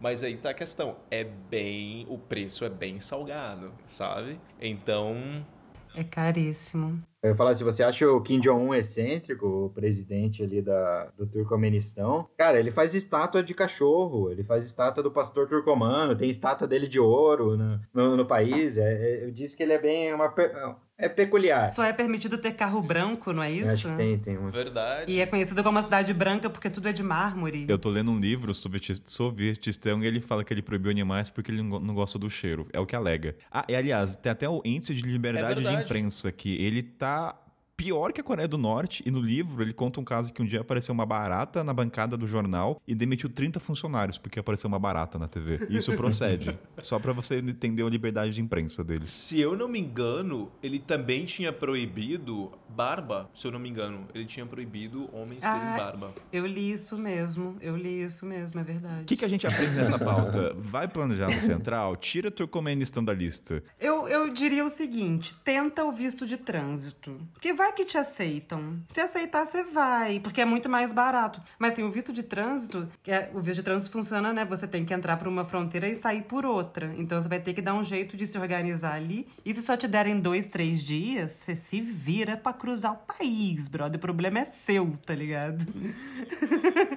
se vira e chega no seu destino. Se te derem uma semana legal, você tá de boa. Se não, pernas pra que te quero, corre muito. Você Ve- se vira. Velozes e Furiosos Turcomenistão, né? Aprendi também que não é só isso. Aparentemente, você precisa escrever uma declaração é, constando que você vai entrar para uma fronteira. Você tem que colocar o nome específico da fronteira e você tem que colocar o nome específico da fronteira de Sim. saída. Porque se você sair pela fronteira errada, pô, você ou leva uma multa Você ou pode ter você... problema sério ali. Você pode ter problema sério. Você não pode sair por qualquer fronteira. Não é assim, entendeu? O que eu tô imaginando, o ouvinte que vai ouvir esse programa, ele pode não lembrar do Kirguistão, do Cazaquistão, mas ele vai lembrar do Turcomenistão, que é difícil, porque o ser humano se atenta a isso. Pelo menos ele vai entender a situação do Turcomenistão. Alguma coisa vai sair aprendendo. Eu cheguei ao ponto de. Eu, eu consegui achar uma agência lá, algumas, né? Entrei em contato por e-mail com algumas. Eu cheguei a fechar é, com uma delas para fazer um rolê de quatro ou cinco dias no Turcomenistão. Porque eu falei, cara, eu, dentro do, do roteiro que eu tinha, não dava para fazer o visto de trânsito, porque eu ia entrar pelo Uzbequistão e outro país para eu sair não cabia dentro do, do tempo que eu tinha. Então eu falei, ah, eu vou, quer saber que se foda, eu vou pagar o preço da agência e eu vou para lá. O cara me enviou contrato, eu assinei contrato tal, só que você não paga nada antes. É tudo ali no bate-boca, tá ligado? Ah, então tá tudo certo, então o carro vai te buscar lá. E ele me garantiu que eu indo por agência eu não teria problemas com o visto. Alguém me buscaria na fronteira. E aí, quando é desse jeito, você é obrigado a ter um guia do seu lado o tempo todo enquanto você tá cruzando o país, né? É, é igual a Coreia do Norte meu, você não pode estar ali por ali sozinho. Só que quando deu faltando uns cinco dias pra eu fazer esse rolê, eu surtei. Falei, o que que eu tô pensando da vida? Em pagar quase 500 dólares por dia 500 dólares ao dia. nesse rolê. Absurdo, né? Aham. Incluía tudo, mas assim, gente, isso não é um orçamento de um mochileiro. Só que eu tava muito tentada, eu falava, cara, eu tô aqui, eu vou, que- que não quero nem saber, eu tô aqui do lado, eu vou, eu vou, eu vou. Aí eu não tive coragem, em cima da hora eu desisti, mandei um e-mail pra eles, me desculpa, não vou mais. E o cara, óbvio, né, falou, poxa, falta menos de uma semana, você tá me cancelando e tal. Eu falei, sinto muito, não vai dar, o meu dinheiro acabou. E aí acabei desistindo de ir. Mas, nossa, eu queria muito, muito, muito ter ido pra lá. Vai ficar pra uma próxima. Eu vou voltar por ali, por aquela região ainda, porque parece quando você chega lá, an- antes, né, da gente ir, a gente tem uma impressão de que, ai, sei lá, ou é tudo igual, ou hoje vou passar por alguns lugares e vai ser massa. E aí você chega lá, você vê que é uma infinidade, assim, dá pra fazer muita coisa, fora os outros países no entorno que eu não visitei. É uma região É maravilhosa. muito grande. Sim, E é barato. verdade. Ou É, seja. lembrando nossa. que. Desculpa, lembrando que se você for a- eh, com visto de trânsito, você não precisa do guia obrigatoriamente. Sim. Só que eu, eu ouvi falar que, obviamente, o couchsurfing é proibido, mas eu conheci uma brasileira que, que fez couchsurfing, que conseguiu fazer o couchsurfing. Ou seja, ainda assim é possível. It locates between the Tajikistan, uh, Kyrgyzstan, and Uzbekistan. Deixa eu linkar então com essa coisa da fronteira. Como é a questão do- das fronteiras dos outros países? É uma coisa acessível? O visto é uma coisa burocrática? É tipo o continente, continente africano? As regras vão modificando em curto, em curto prazo de tempo? Tem que ir na embaixada antes? Tira na fronteira? Como um todo, né? Como foi pra vocês no caso? Alguns vocês não conseguiram? É caro também? Tem isso, né? Porque eu lembro até um, um adendo. Uma amiga, eu lembro que fui pro Egito, do Sudão pro Egito, eu paguei 25 dólares. E eu falei, cara, que visto barato. Ela falou, 25 barato? Eu falei, cara, 25 pra mim tá sendo mais barato. A média, dependendo, pode ser 75 dólares ou 100, dependendo da parte do continente. Porque ela tava viajando pelo Sudeste Asiático. Então eu não tenho referência. Mas Ásia Central, eu imagino que não é visa free on arrival. Quando chega. Acho que, de- acho que é bom especificar também se é passaporte brasileiro ou europeu, né? Eu não sei se vocês têm Ah, sim. Eu só viajo, eu só tenho o passaporte brasileiro. E no caso, quando eu fui para o Kirguistão pela primeira vez, brasileiro pode, agora não, se eu não me engano, o Kirguistão O Kirguistão Ah, pode agora. é visa Agora free. pode. Você agora pode, mas quando eu fui pela primeira vez, você conseguiu visto a che- na chegada. E quando eu fui para o Tajiquistão, era eletrônico. E agora o Uzbequistão, a gente não precisa mais de visto para o Uzbequistão, mas da primeira vez que eu fui para o Uzbequistão, eu tive que ir na embaixada de, do Uzbequistão em Pequim para aplicar. E mas eu recebi no, no mesmo dia, ou seja, foi tranquilo. Ah, não foi assim, nada assim, não foi uma dor de cabeça, não. Eu deu para conseguir no mesmo dia, até mesmo porque eu não vivo em Pequim, então foi bem rápido, uma ida e volta, bate e volta em Pequim, consegui o visto e voltei. Os países estão se abrindo bastante, né? Eles estão facilitando o visto e eu não sei o que, que aconteceu, que o governo brasileiro em algum momento fez parceria ou facilitou esse... esse... Porque não faz sentido, né? Tipo, você ter um, um acesso livre país da Ásia Central, mas tem... O pessoal mesmo me questionava, olhava assim, mas como assim, você é do Brasil, você não precisa de visto pro, pro, Caza, pro Cazaquistão? Eu falei, cara, não preciso, não faço ideia por quê, mas entrava. E às vezes eles não entendiam, eles falam, não, você precisa de visto sim. Eu falei, não, não, tá aqui na lei. Daí eles iam olhar a lei ainda, procurar, real- realmente, pode entrar. Aí eles ficam assim sem acreditar, né, cara? Nossa, você pode mesmo, caraca. Será que eu posso também?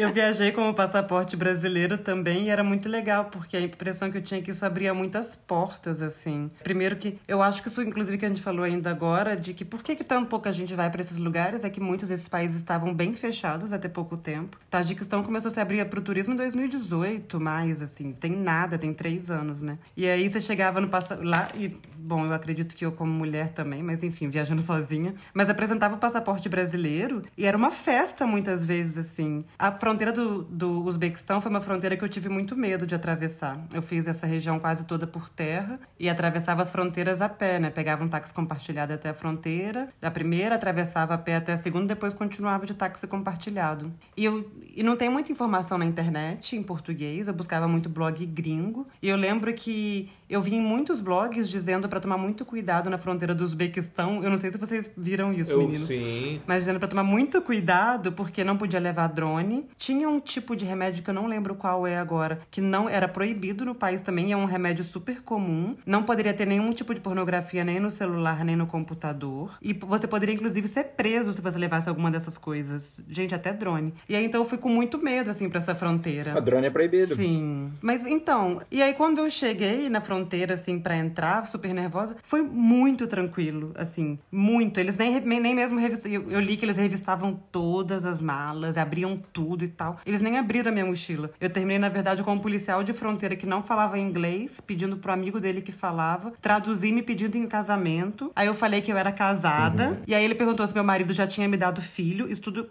né, com um dos policiais de intermediário. Aí eu falei que não, que eu não tinha filho. E ele, assim, ah, então é a oportunidade, eu vou te dar filhos e tal, né? Porque tem aquela coisa muito forte de casar e ter filhos. E aí eu saí de lá assim, meu Deus, eu, eu cheguei tão nervosa pra essa fronteira. Era a única, única, eu lá com minha mochila nas costas e só tinha as outras mulheres com as suas roupas, né? Bem típicas, locais, com lenço na cabeça. A meinha com tamanquinho, né? Coloridas, né? Nossa, é incrível. Muito lindas do jeito que elas se É, vestem. muito coloridas, muito lindas. Que, aliás, inter- nos blogs falam que uma das coisas mais legais de viajar da Central é a tradição das vestimentas ainda, não é ocidentalizado. Tirando as capitais, né? Mas você vê muito as roupas locais, coisas que a gente não vê, talvez, na América Latina. Muito. E assim, e mesmo eles sendo muçulmanos, não são muito radicais.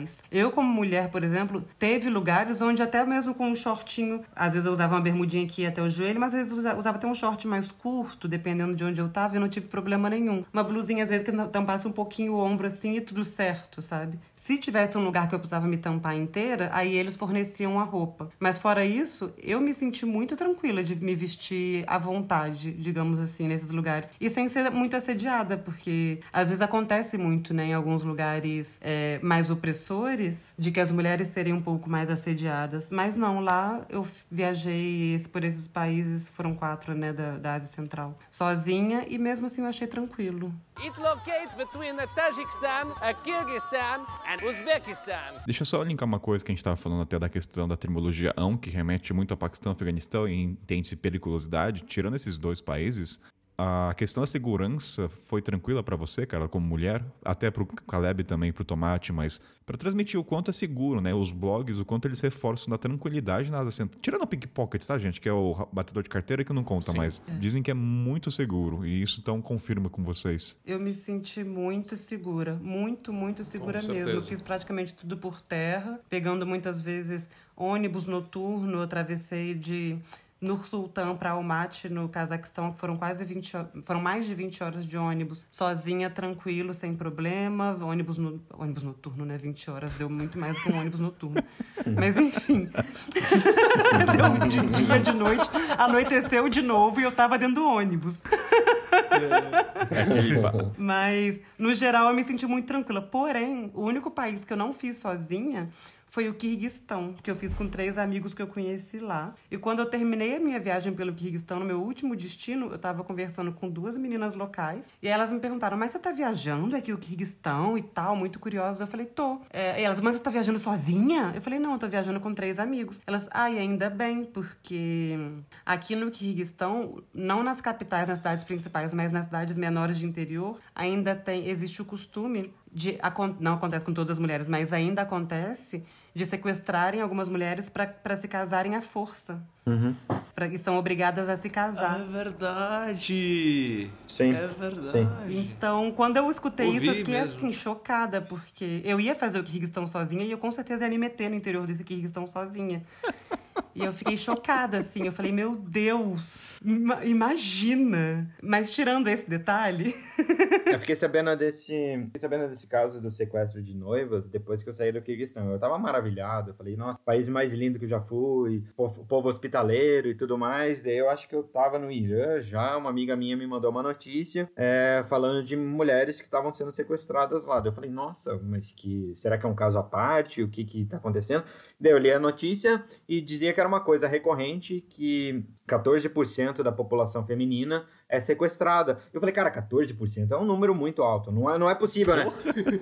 E e eu tenho uma amiga, ela trabalhou comigo, ela é casaque mesmo. Eu falei, ô, Raissa, é, me, me, me, confia, por favor, é, me desmente essa notícia. Por favor, me fala que isso aqui não, não, é, não é verdade. Que no Kirguistão é, não acontece isso. E ela morou, ela é casaque, mas ela, ela morou muito tempo no Kirguistão. E ela falou, então, eu acho que do meu tempo do colégio, eu devo ter umas cinco ou seis amigas que foram sequestradas. E eu falei, cara, mas como assim é sequestrada? E daí é, é uma, uma coisa. É, é bizarra, é cultural, É é, cultural. contra nossos prin- princípios. A gente nunca vai entender uma coisa dessa. Tem alguma, algumas que começam a se rebelar, tem algumas que não querem isso, que querem ter uma, uma opção, e daí acabam fugindo. Às vezes elas são violadas e, acabam se casando, forçadas. Mas tem muitas que acabam aceitando. Essa ela acabou me falando, que acaba se tornando um ritual mais simbólico é, em certas partes. Há ainda ah, o excesso de força. Eu não tô passando pano pra nada, porque era mais tentando entender um pouco.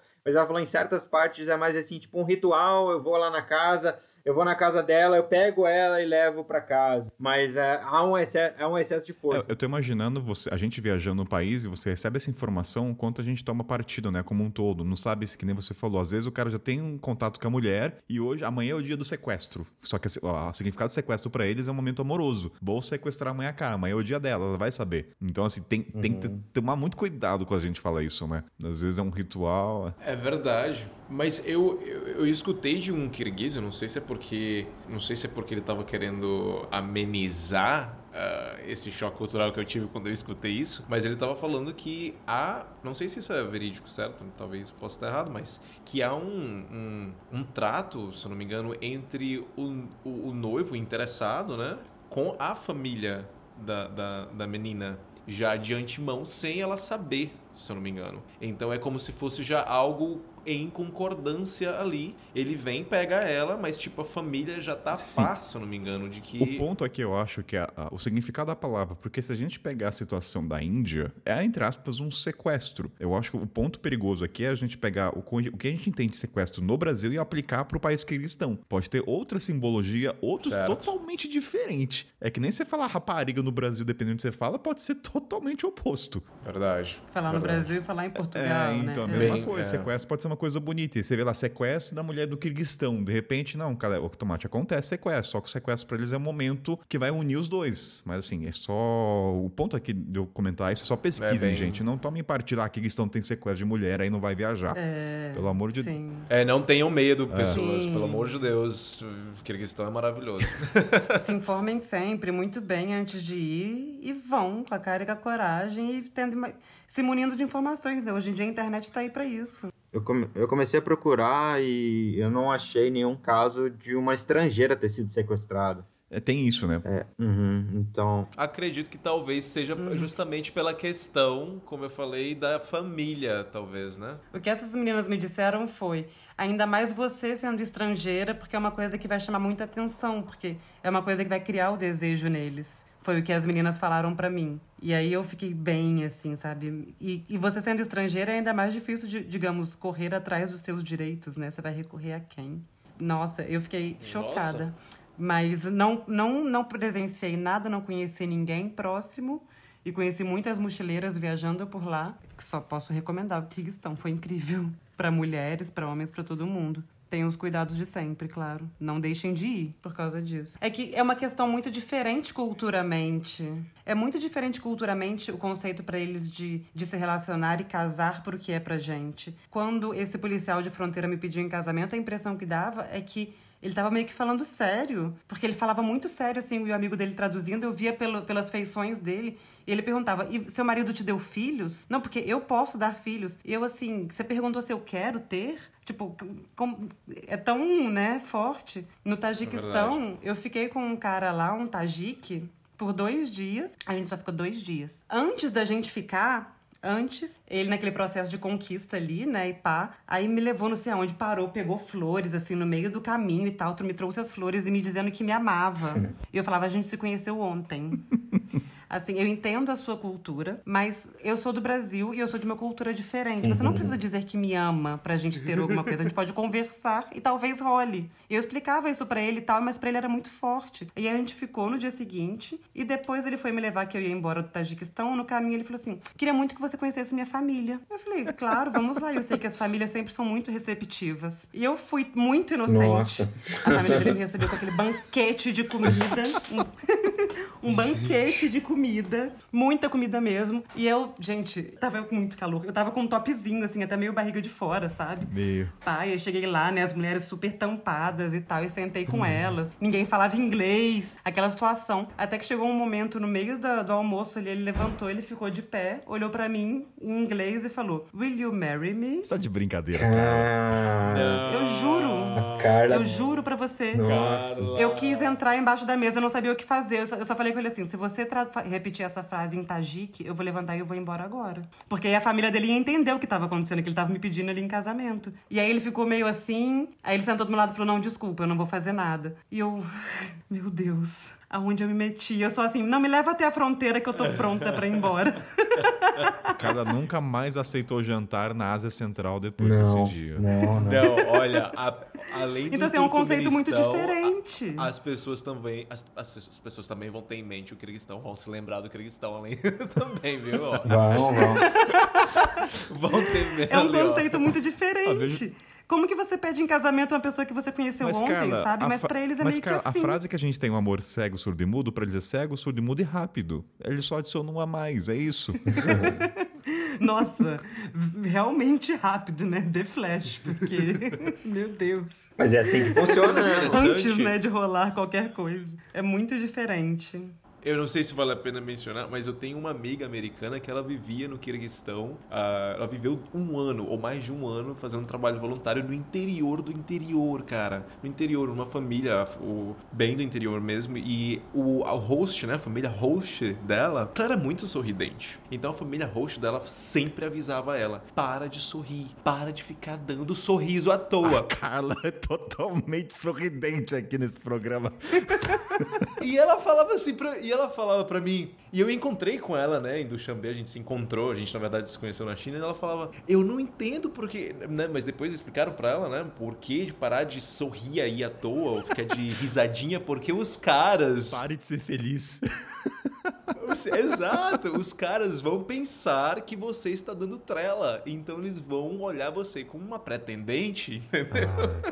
Tomate, não tem história de amor nesse coração, não? Na Asa Central? Cara, eu não, não arrebatei nenhum coração, não, cara. Não É, sequestrou nenhum eu- coração. Não, eu só, eu só tive, assim, o conflito, assim, de, de gênero quando eu tava num casamento no Uzbequistão, né?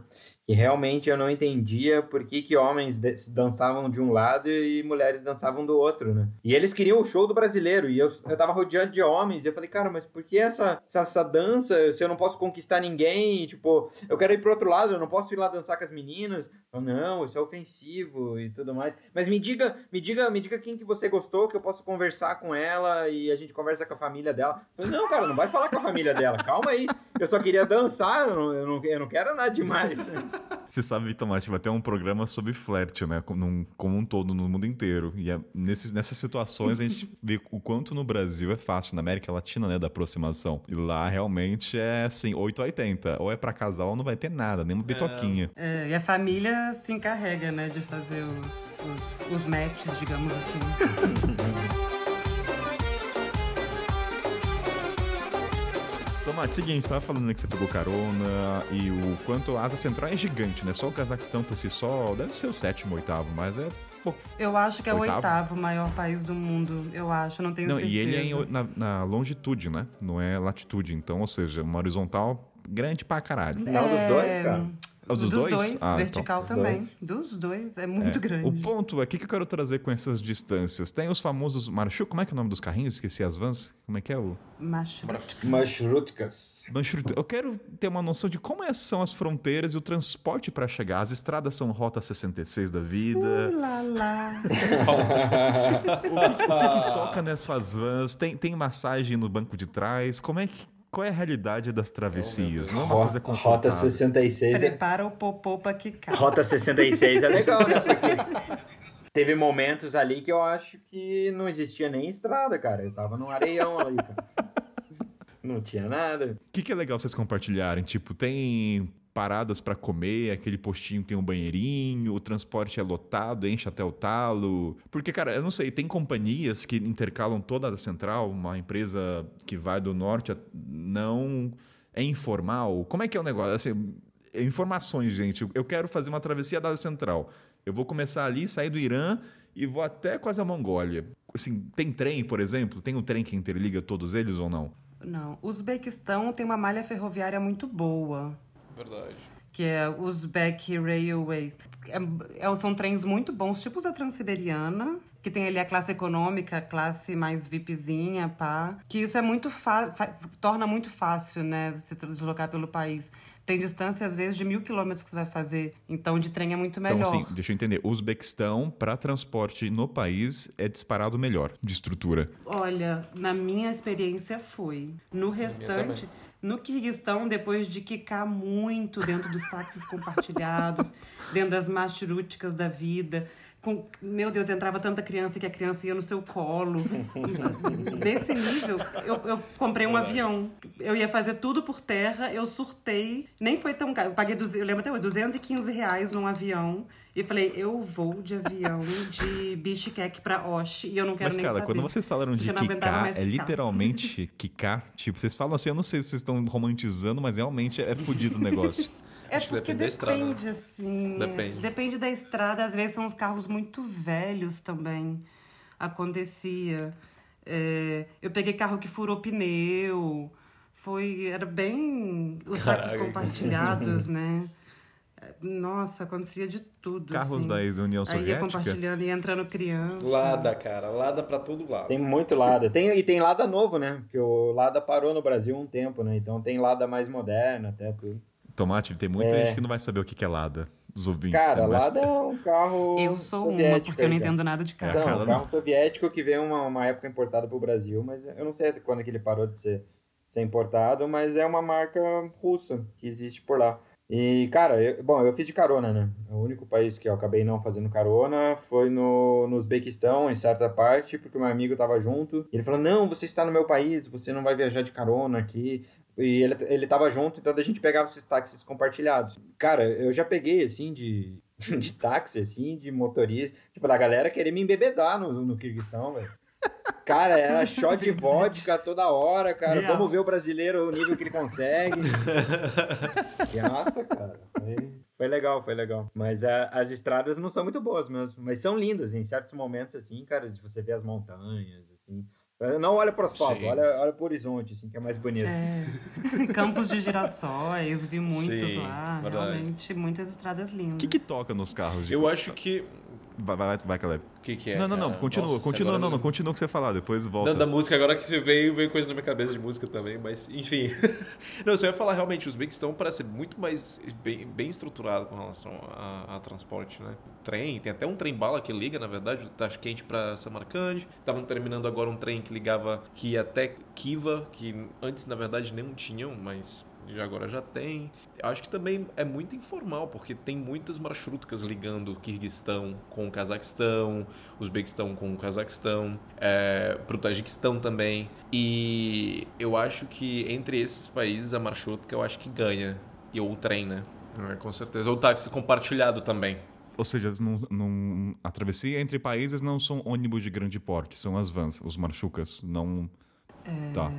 E táxi compartilhado também, o único verdade. ônibus que né? eu peguei foi um arrependimento, que foi o que eu cruzei lá, o Cazaquistão de norte a sul. Foi um dos, acho que o pior ônibus que eu já peguei na minha vida. O Cazaquistão também tem uma malha ferroviária bacaninha, assim, para você cruzar o país da capital para Almaty. Muita gente faz de trem. Eu, como deixei para comprar em cima da hora na alta temporada, é bom sempre comprar um pouquinho antes, galera. Eu deixei para comprar em cima da hora, o trem já estava esgotado e o avião estava muito caro. E aí foi essa viagem que eu fiz de mais de 20 horas, num assento muito apertado, literalmente o banco da frente, quando ele reclinava, ele quase encostava no meu rosto. O, era muito estreitinha ah, o banco, assim. Eu literalmente, do jeito que eu sentei, eu tive que ficar. Fez uma parada na viagem inteira, mais de 20, 20 horas, uma parada? Muito calor, mais de 20 paradas em um, vai, uma parada em mais de 20 horas. Muito calor porque não tinha ar-condicionado. Não, Nossa. nossa. Aliás, cara, deixa eu puxar então pra Foi. isso. Quando a gente fala Asa Central, a gente não tem referência de tempo, de clima. O que que é? Neve, calor, frio, friasca, furacão. Eu acho que assim,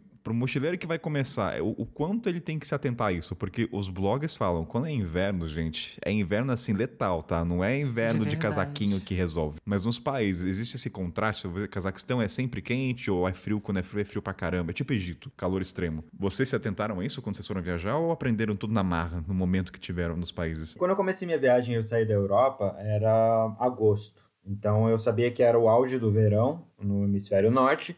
E até eu chegar na Ásia Central, seria lá por setembro, outubro, já ia começar a ficar o clima mais ameno. É é uma época boa você ir na primavera ou no outono. Porque no verão vai ser extremamente quente, porque tem. Cara, a Carla pegou 50 graus ali. Então, e tem o deserto, né? Nossa, Porque foi desesperador. se você estiver em regiões de deserto, vai estar extremamente quente de dia e à noite é frio. Então você tem que estar preparado. A tua mochila vai ficar gigante. Você tem que levar roupa para frio também, mesmo no verão, assim. E no inverno é impossível. No inverno eu, eu não cheguei a adentrar. Eu acho que eu saí de lá em novembro, que já tava. Eu já peguei nevascas ali em- no Quirguistão, mas é menos 20, menos 30, dependendo da região que você tá. Se estiver lá Pamir também, tipo Tajiquistão, é, ah, é impossível no inverno. Quando eu estava acampando, por exemplo, no, na Fe Mountains, eh, no norte do Tajiquistão, eh, o que? Era o início, final de setembro, e já estava fazendo menos 10. Mas claro, a gente estava o quê? A 3.500 metros de altitude, certo? Mas assim que eu cheguei em Dushanbe, porque eu também tinha o plano de fazer a, Pam- a Pamir, né? A Pamir que é uma das, das rodovias aí, né? Das estradas mais altas do mundo. Só que acabei não fazendo porque tava já coberta de neve, tava tipo nevasca mesmo e já tava quase que meio impossível de fazer. Já no começo ali de outubro, meio praticamente, já é bastante frio, menos 20 graus, então realmente quando é frio é frio pra cacete. Né? E de calor extremo, eu senti assim. Eu fui no verão, né? Peguei até, eu acho que o verão todo por lá.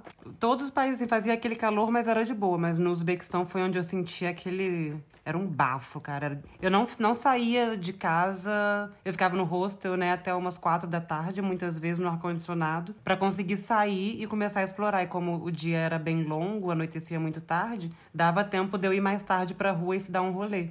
Porque era um calor muito grande, nossa. Quase 50 graus realmente é. Eu foi em junho, se eu não me engano, que foi a segunda vez que eu fui no Uzbequistão. Cara, junho, tava um calor tão infernal e eu tive a sorte de ter ido, de ter feito um couchsurfing e ter chegado na cidade e no dia que eu cheguei, o cara tava sem água. Putz. Cara, a gente teve, cara, cara, tipo, o que salvou a gente foi a gente ter que a gente foi pro, a gente foi pra uma piscina tomar banho. Cara, é um calor do cacete, não tinha como, cara. Eu comemorei meu aniversário assim, em Samarkand, no Uzbequistão, que eu passei meu aniversário lá nesse calor de quase 50 graus. E aí o menino da recepção do hostel, eu falei com ele que era meu aniversário, né, e tal, e ele falou: "Vou te levar em um lugar hoje então que você vai amar". Eu, tá, bem de surpresa, ele passou e me buscou de carro pra gente ir, eu cheguei lá era um clube de piscina. E... ele Você amou? ele maravilhoso. E aí eu não queria ir embora de lá, porque era muito. Eu era a única mulher. Eu ainda coloquei, tipo, um maiozinho, que era a coisa maior que eu tinha. Era um maiô, assim, meio blá. Não queria ir muito com biquinão brasileiro. Aí coloquei um, maiozinho, assim. E mesmo assim, eu era a única mulher que tinha lá, nas águas. Era só criança e homem. E as, as mulheres que tinham, na verdade, ficavam do lado de fora com roupa, né? Elas não entravam mesmo na água. Mas eu tive que ir pra poder dar uma, uma refrescada, porque senão não tinha a menor condição. Uma coisa que eu lembrei, não agora de calor, mas quando eu tava nos vilarejos do Kirguistão, é, nesses vilarejos eles não têm é, banheiro, chuveiro em casa. Eles têm a casinha ali para você fazer as necessidades no, no quintal, mas não tem chuveiro. E daí o banho, cara, é uma sauna comunitária. A gente ia duas, três vezes por semana tomar banho em sauna comunitária. Peraí, banho não tem água então, é, é o vapor. Não, você não tem chuveiro em casa. Não existe chuveiro em casa. O banho, você, a vila inteira vai para uma sauna comunitária, separado homens e mulheres por um lado. E você fica lá na sauna e você toma banho lá. Então daí a galera falou que ah, duas vezes por semana, três no verão, Ou seja, uma vez no inverno. não existe banho individual, sempre é com pessoas. Sim, sim, sim. Pelo menos nesses vilarejos, nesse interior, interior kirguiz era assim. Mas existe, agora uma pergunta muito achismo, mas tem sabonete ou é só mesmo água e eu não sei se... Não, você leva, você leva suas coisas aí, né? Não, entre eles eu falo, às vezes usam rocha, alguma coisa pra tirar a esfoliação, não sei. Ah, o que eu vi, assim, um, um, um tirando meio, esfregando as costas dos outros. É um banho meio comunitário mesmo. Eles ficam ali de sunguinha, ficam ali de, de cueca, negócio, mas a galera se ajuda no Sabe banho. que, sabe que eu gosto quando a gente ouve essas histórias, né? A questão, a relação entre os homens, né? Da mão dada, tudo, é uma outra percepção. Não, no Uhum. Brasil só vê, ah, viado, vai pensar. Assim, tô generalizando, tá? Mas Uhum. como a gente tem informações de continente africano e Egito, a percepção é outra dessa relação entre os homens. É, imagina que no Brasil você pediu, ó, esfrega minhas costas aqui, já é meio É, estranho, se, assim. se no Brasil um já negócio faz aberto. pia- no Brasil já faz piada pra pegar o sabonete no chão, Sim, sim. você imagina. Uhum. Não, só eu gosto de ver essas histórias. Não, no Brasil, a sauna eu- é, tem uma conotação diferente, né? Tem uma, ali um significado por trás da sauna. Já não é aquela coisa ali, tipo, eu falo, eu falo para amigos brasileiros que na China, tipo, o pessoal vai na sauna, na Coreia, sobre a sauna, o pessoal já fica assim, ah, É vai na verdade. Sauna. É um Percepção evento social, né? A sauna acaba sendo, óbvio, ali, ali era o banho no, no Kirguistão, aqueles lugares que eu ia, mas é um evento, assim, um encontro. Daí tem uma sala fora que o pessoal vai lá tomar as bebidas e, tipo, meio sem álcool, chá e tudo mais. Mas é um negócio social mesmo.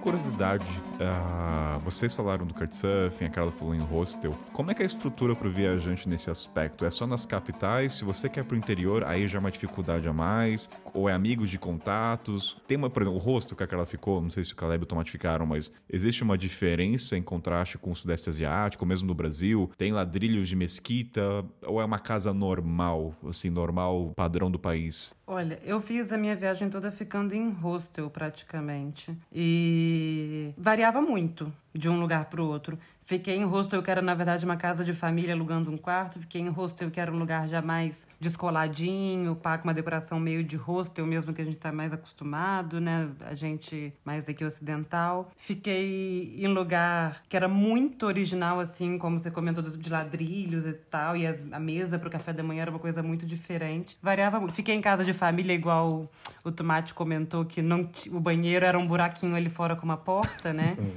Mas aí, como eles eles é, recebiam mais turistas, eles criaram uma parte lá que tinha meio que um chuveiro, mas era um limite de tempo pra você tomar banho, sei lá, dois minutos. E todo mundo ia. Ah, vai grupo de não sei quantas pessoas de uma vez só porque tem pouca água e tal. Rolou de tudo, velho. Cara, você falou do café da manhã, o, o diferente. O que que é esse diferente? A gente sempre fala café da manhã ocidental, mas o que que é um café da manhã? Tem alguma coisa diferente? Ah, eu cheguei a comer plove do café. Né? Plove no café da manhã.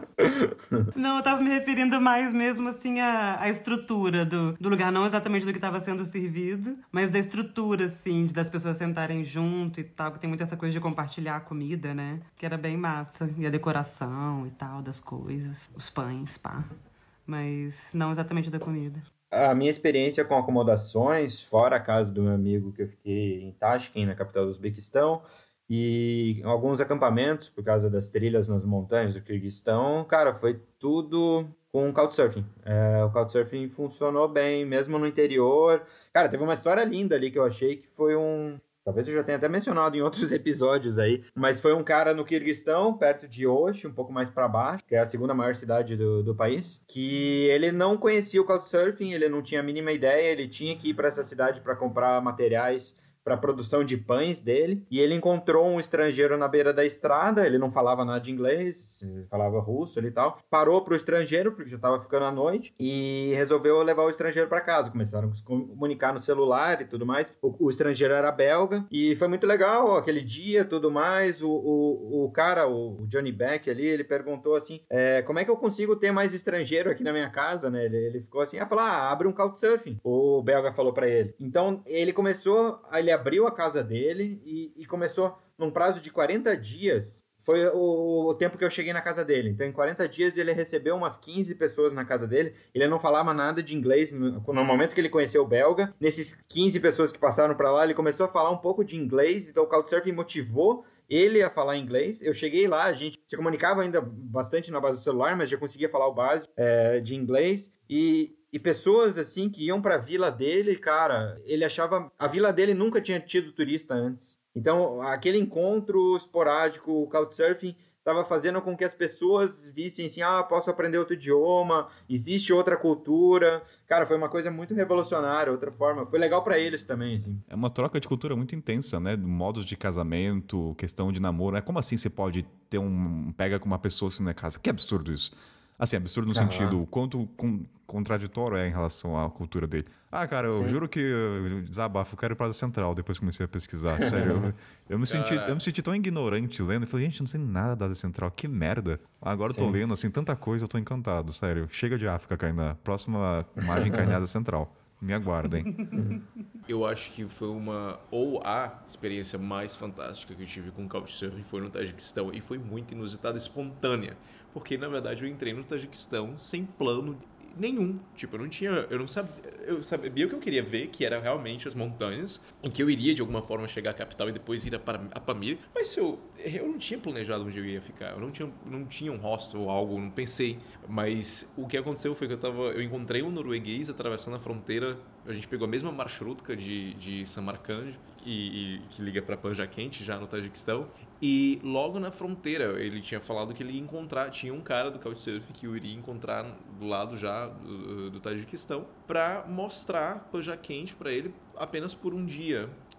esse era o plano dele, na verdade, ficar no Panja Quente por um dia. Eu falei, ah, enfim, bacana, legal, sou host te encontrar já na fronteira do Tajiquistão. E foi aí que quando a gente atravessou a fronteira e ele encontrou, ele veio de carro para encontrar com esse norueguês e acabou que também me recebendo, cara. Ele abriu as, sabe, as, as portas do, do carro dele, tipo, as crianças vieram também, cara, os filhos, ele tinha três filhos, cara, vieram receber, sabe? a gente, mas cara, ele nunca, tipo, ele nem sabia que eu, que eu estava com ele, né? E, e assim, eu já entrei no carro dele a gente foi pra casa dele e ele falou assim para mim, cara, fica na minha casa. É, quais são os seus planos, entendeu? Sabe, ele abriu as portas da casa dele para vários dias. Eu, eu não tinha planos para ficar tanto tempo em Panja Quente, mas pela, pela forma que ele me recebeu, sabe? A família dele me abraçou de uma forma, cara. Eu cheguei na casa dele com um banquete, cara. E eu falei assim, plano, pra que plano, cara? Eu vou ficar aqui mesmo, Sabe? Então, assim, foi, foi assim, uma experiência maravilhosa. Uh, eu acabei ficando mais dias do que o planejado, justamente pela insistência dele, que foi muito genuína, na verdade. E foi através dele que eu cheguei a esse casamento, Taji. Que eu fui convidado e tive também essa experiência maravilhosa com esse casamento. E, enfim, cara, eu acho. Eu sou, eu sou louco pelo Couchsurfing. Cara, tu não usou Couchsurfing? Cara, então, nessa época dessa viagem, eu não. Eu uso bastante Couchsurfing, mas nessa trip eu não usei, porque na época eu tava administrando uma agência de turismo que tava bancando. que tava bombando muito. Tava bancando a minha viagem, mas tava bombando muito. Então, no Couchsurfing acaba que você fica mais assim. Digamos que você fica mais dependente da sua relação com o host, né? Porque muitas vezes ele quer fazer Sim. coisas junto. Você fica mais ali dependente, digamos assim. Se ele quer fazer alguma coisa junto ou não, se ele vai trabalhar, se vai ter mais tempo. E eu precisava ter tempo pra trabalhar quase todos os dias. Então eu acabei ficando mais em rosto por causa disso. Entendi. Acabei não usando Couchsurfing. Me arrependo um pouco, porque as pessoas eram tão receptivas. Cara, já que fazer um gancho, já que você falou de dinheiro, eu acho que tem uma coisa em comum em toda a área central que os blogs, eu acho que é uma das primeiras coisas que eles falam. É tudo na base do papel. Não existe cartão, praticamente, eles falam. É, e aí, em atenção em especial, vocês falaram tanto do questão do transporte, dos trens do Uzbequistão, mas tem uma parte aí que parece um pouco arcaica do Uzbequistão, né? Questão de dinheiro. Ah, eu acho que eu vou deixar vocês trazendo essas histórias no momento que vocês se sentiram milionários, só no sentimento, né? Como, como foi. A, a pergunta, a pergunta geral é o seguinte: como é que é a questão de sacar dinheiro? Vou, vou trazer como um todo, numa esfera global, vai, da Central, mas como é que é? Tem o Western, o cara quer viajar. Western Union funciona, cartão, saque. Como é essa questão? É mercado paralelo? Euro aceita ou não? É só dólar? Como é que é esse, esse mundo à parte? Aí vocês podem começar com o Uzbequistão, que acho que é o, o charme da coisa. Cara, o Uzbequistão, assim, eu lembro do meu amigo já contando as histórias de malas e malas de dinheiro. Você consegue imaginar que, tipo, um real, hoje em dia, tá valendo uns dois mil Uzbekson ali. Então, cara, eram notas e notas. Você vai trocar ali um, um pouco de dinheiro, você tem, cara, um bolo.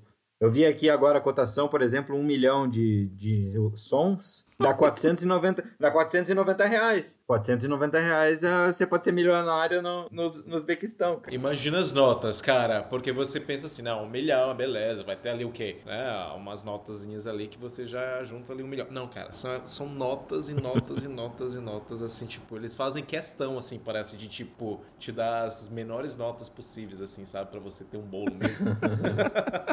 É, al- algumas notas eu acho que eles até tiram de, de circulação porque elas perdem o valor, né? Não faz, não faz sentido você. Tinha nota acho que de 100 os backsons, assim, que, cara, é o quê? 0,0 centavos, você não compra nada. Então é por isso então que vocês três têm uma carteira do Uzbequistão. Foi uma piadinha, tá? Você, tem que ser, você é forçado a comprar uma carteira no Uzbequistão, não não é carteira que aguente. Ou uma mochila, né?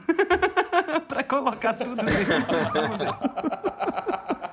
O pior é, é tirar aquele saco, tipo aquele saco preto de lixo, sabe? Você tirava assim, aí você, aí você colocava assim nas mãos assim o teu dinheiro, e você saia contando assim, mó confuso. E eu que sou péssimo em matemática, né? Não era. eu era mais confuso que. Cara, era- Tirando a parte do Uzbequistão, mas e como é que é a questão de saque de dinheiro? Por exemplo, os blogs falam que no caso da bandeira do cartão faz muita diferença viajar pela Ásia Central. O pessoal fala assim, Mastercard, Principalmente no Uzbequistão. o Uzbequistão é perceptível. Foi onde eu senti a dificuldade, porque eu viajei só com Mastercard, eu não tinha Visa. Nos outros países ela até foi tranquilo, porque eu não levei euro ou dólar, por exemplo. Eu, eu ia sacando conforme o país que eu chegava, eu sacava uma quantidade que eu achava que ia ser suficiente, né? Mas no Uzbequistão é praticamente só Visa. Foi muito difícil. Fica, já deixo a dica aqui de uma vez que quem tiver sua Mastercard, bom, tira um Visa antes, mas se não der tempo, nos hotéis de luxo, normalmente tinha um caixa eletrônico que dava pra tirar dinheiro com o Mastercard. Mas pra fazer compra online, passagem de trem, por exemplo, no Uzbequistão, que você vai acabar usando, né? Eu acredito que é, ma- é muito bom lá viajar de trem. No site não aceitava Mastercard, por exemplo. Então teve vez que eu tive que deixar pra comprar a passagem já na estação, porque lá aceitaria Mastercard. E aí chegava lá, a classe, classe econômica tava esgotada. Aí eu tinha que pagar um pouco mais caro, uma classe melhor e tal. Viagem com Visa pro Uzbequistão, galera, vai facilitar a vida de vocês. Eu ia dar uma dica pra você, se você estiver viajando pro Uzbequistão e chegar por Tashkent né, de, de avião, eu acredito que aquele é o único aeroporto ehm, que, por sinal, eu nunca vi, eu acho que o aeroporto menor na minha vida, um aeroporto de Tashkent. Cara, ele é literalmente assim, você entra você já vê a imigração, você já vê o, o, o lugar onde você pega a sua mala e você vê a saída. É tipo entrada, saída. Não tem outra, cara. E não É- tem. Não, não tem um negocinho avisando, né? Dos voos, você não sabe pra onde você. Não tem, tipo, é, como que fala? É, portão de Aquele embarque, mural né? de voos. Você fica meio assim. não, não tem nem. Da minha experiência, não tinha nenhum portão de embarque propriamente dito. Ah, não, você vai pro portão de embarque 13. Não tinha. Eu fiquei super assim, né? Mas pra onde eu vou? E ninguém avisava, ninguém falava inglês, eu com medo de perder meu voo. Por fim, eu entrei lá e fiquei, tipo, acho que aqui é o portão de embarque. Eu ficava perguntando, agora eu vou, não sei das quantas. Não, agora eu vou voltar. Tá, eu vou esperar então. tipo, com, com relação ao dinheiro, tipo, porque eu levei cartão, mas também eu levei dólar, porque eu já penso assim, não, vou ver, já troco ali, né? Já entro no país com algo trocado ali mesmo em espécie. Mas o engraçado foi que, tipo, você passa da imigração, cara, e eu não encontrei nenhum lugar pra conversão. Você sai e pergunta, onde é que tá a conversão desse lugar? Cara, você vê banheiro, você vê onde você pega a mala, você vê a saída do aeroporto. Pronto, acabou. Onde tá a conversão disso? O cara te envia, cara. Fala assim, não, você volta pra imigração. Eu nunca vi isso, cara. Você tem que trocar Olha lá. antes de passar pela imigração. Em compensação, quando você atravessa por terra, assim, você já é bombardeado de pessoas. Ah, dinheiro, vamos trocar, vamos trocar, vamos trocar. Tipo, atravessou a fronteira, já veio um monte de gente. Por, por, por, por terra, assim, era, era tranquilo. Dizem que a cota por terra é sempre a melhor.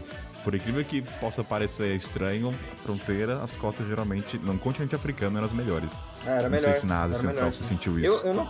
Bom, no, aeroporto você acaba tendo que trocar por necessidade para pegar o primeiro, às vezes, transporte, mas normalmente as, a, a cotação de aeroporto é ruim, eu acho.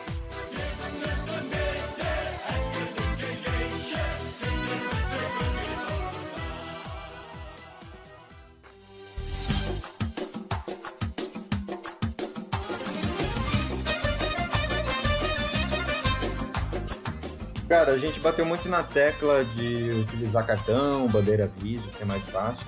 Mas uma coisa que eu notei ali no Uzbequistão, eu acho que no Kirguistão também, né? o, o Irã não entra nessa, nessa pauta, mas eu, eu também presenciei a mesma coisa, é o tal do mercado paralelo. Quando a gente pensa paralelo, já parece uma coisa meio ilegal, né? Mas é, são pessoas assim, no, no centro das ruas, não vai ser uma instituição bancária que você vai trocar seu dinheiro. Então era tipo um, um cara na rua, você chega lá com um dólar e, e vai fazer a conversão.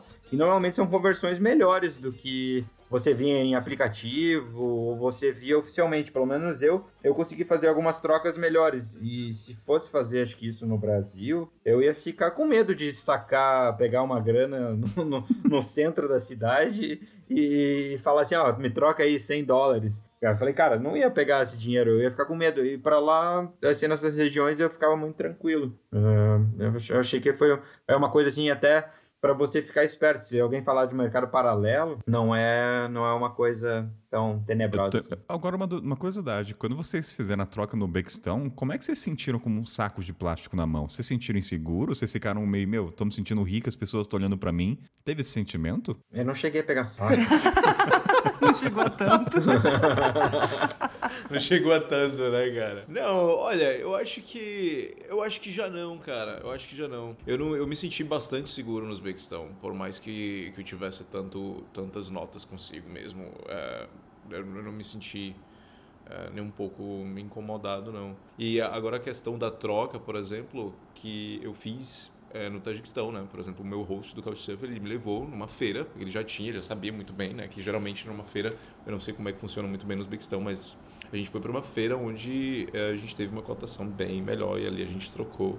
Mas tem várias pessoas ali que poderiam trocar também. Agora eu não saberia falar muito sobre o Uzbequistão com relação a isso. É, o, acho que o ponto até pra gente encerrar esse tópico do dinheiro é saiba que cartão vai ser praticamente não aceito, tirando as capitais. Então é papel na mão e faça matemática. Então é uma coisa bem característica da Ásia Central que o pessoal fala. It locates between the Tajikistan, a Kyrgyzstan, and Uzbekistan. Galera, pra encerrar então, depois de duas horas de programa introdutório, lembrando que é dada central e depois haverá episódio dos países, então a gente vai se aprofundar mais. Uma das perguntas que eu tenho é o seguinte: como todos esses países pertenceram à União Soviética, os blogs na pesquisa, eles relatam muito que você atravessando fronteiras ou indo para o interior, você vê muito resquício da União Soviética. Eu queria saber o que, que são esses resquícios? São monumentos? É na vestimenta? É na, no tom dos prédios? Eu fiquei curioso, porque como a gente não é exposto a esse lado, vocês sentiram conectado com o passado desses países na UR, URR, URSS? Vocês viram, sei lá, estrelas ao chão? Vocês viram... Então, eu, eu, eu passei por... Uh, na beira da estrada, assim, de ter monumentos, de ter aviões soviéticos com a estrela, é, de ter monumentos a, com, a, foice e martelo. E, assim, os centros, vocês foram para Tashkent, a capital do, do Uzbequistão, e aquela arquitetura é tipicamente soviética, aquelas linhas retas, avenidas largas, é, cara, é, é, muito assim, é, são blocos, né, construídos. Então você consegue ver coisas monumentais, grandes, grandes estátuas. É, tem, tem, tem muita influência ainda soviética nesse ponto daquela coisa magnânima, de coisa assim muito muito grande. E um pouco de descaso também, porque depois de, alguns lugares assim meio abandonados, algumas regiões, acho que é mais evoluído, mas é, alguns lugares assim foram meio deixados de lado, assim, essa coisa soviética, então estão meio ao, ao tempo assim.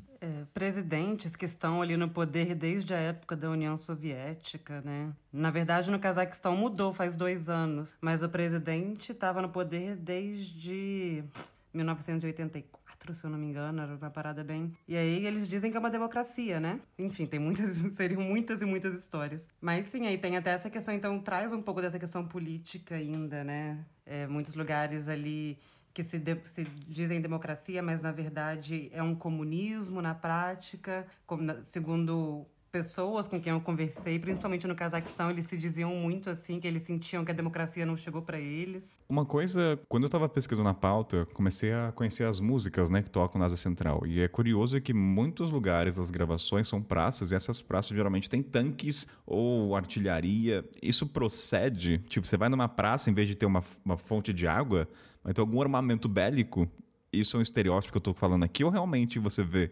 isso nas praças? Emblemas que, tirando foice e o martelo, né? Que eu acho que deve ser recorrente. Uh, eu, por exemplo, não vi uh, de tanque, por exemplo, né? Mas, obviamente, na Rússia sim, né? Mas na central não. Agora a questão dos prédios, obviamente, é algo muito nítido realmente, aqueles blocos, a arquitetura uh, soviética, não tem como você não ver.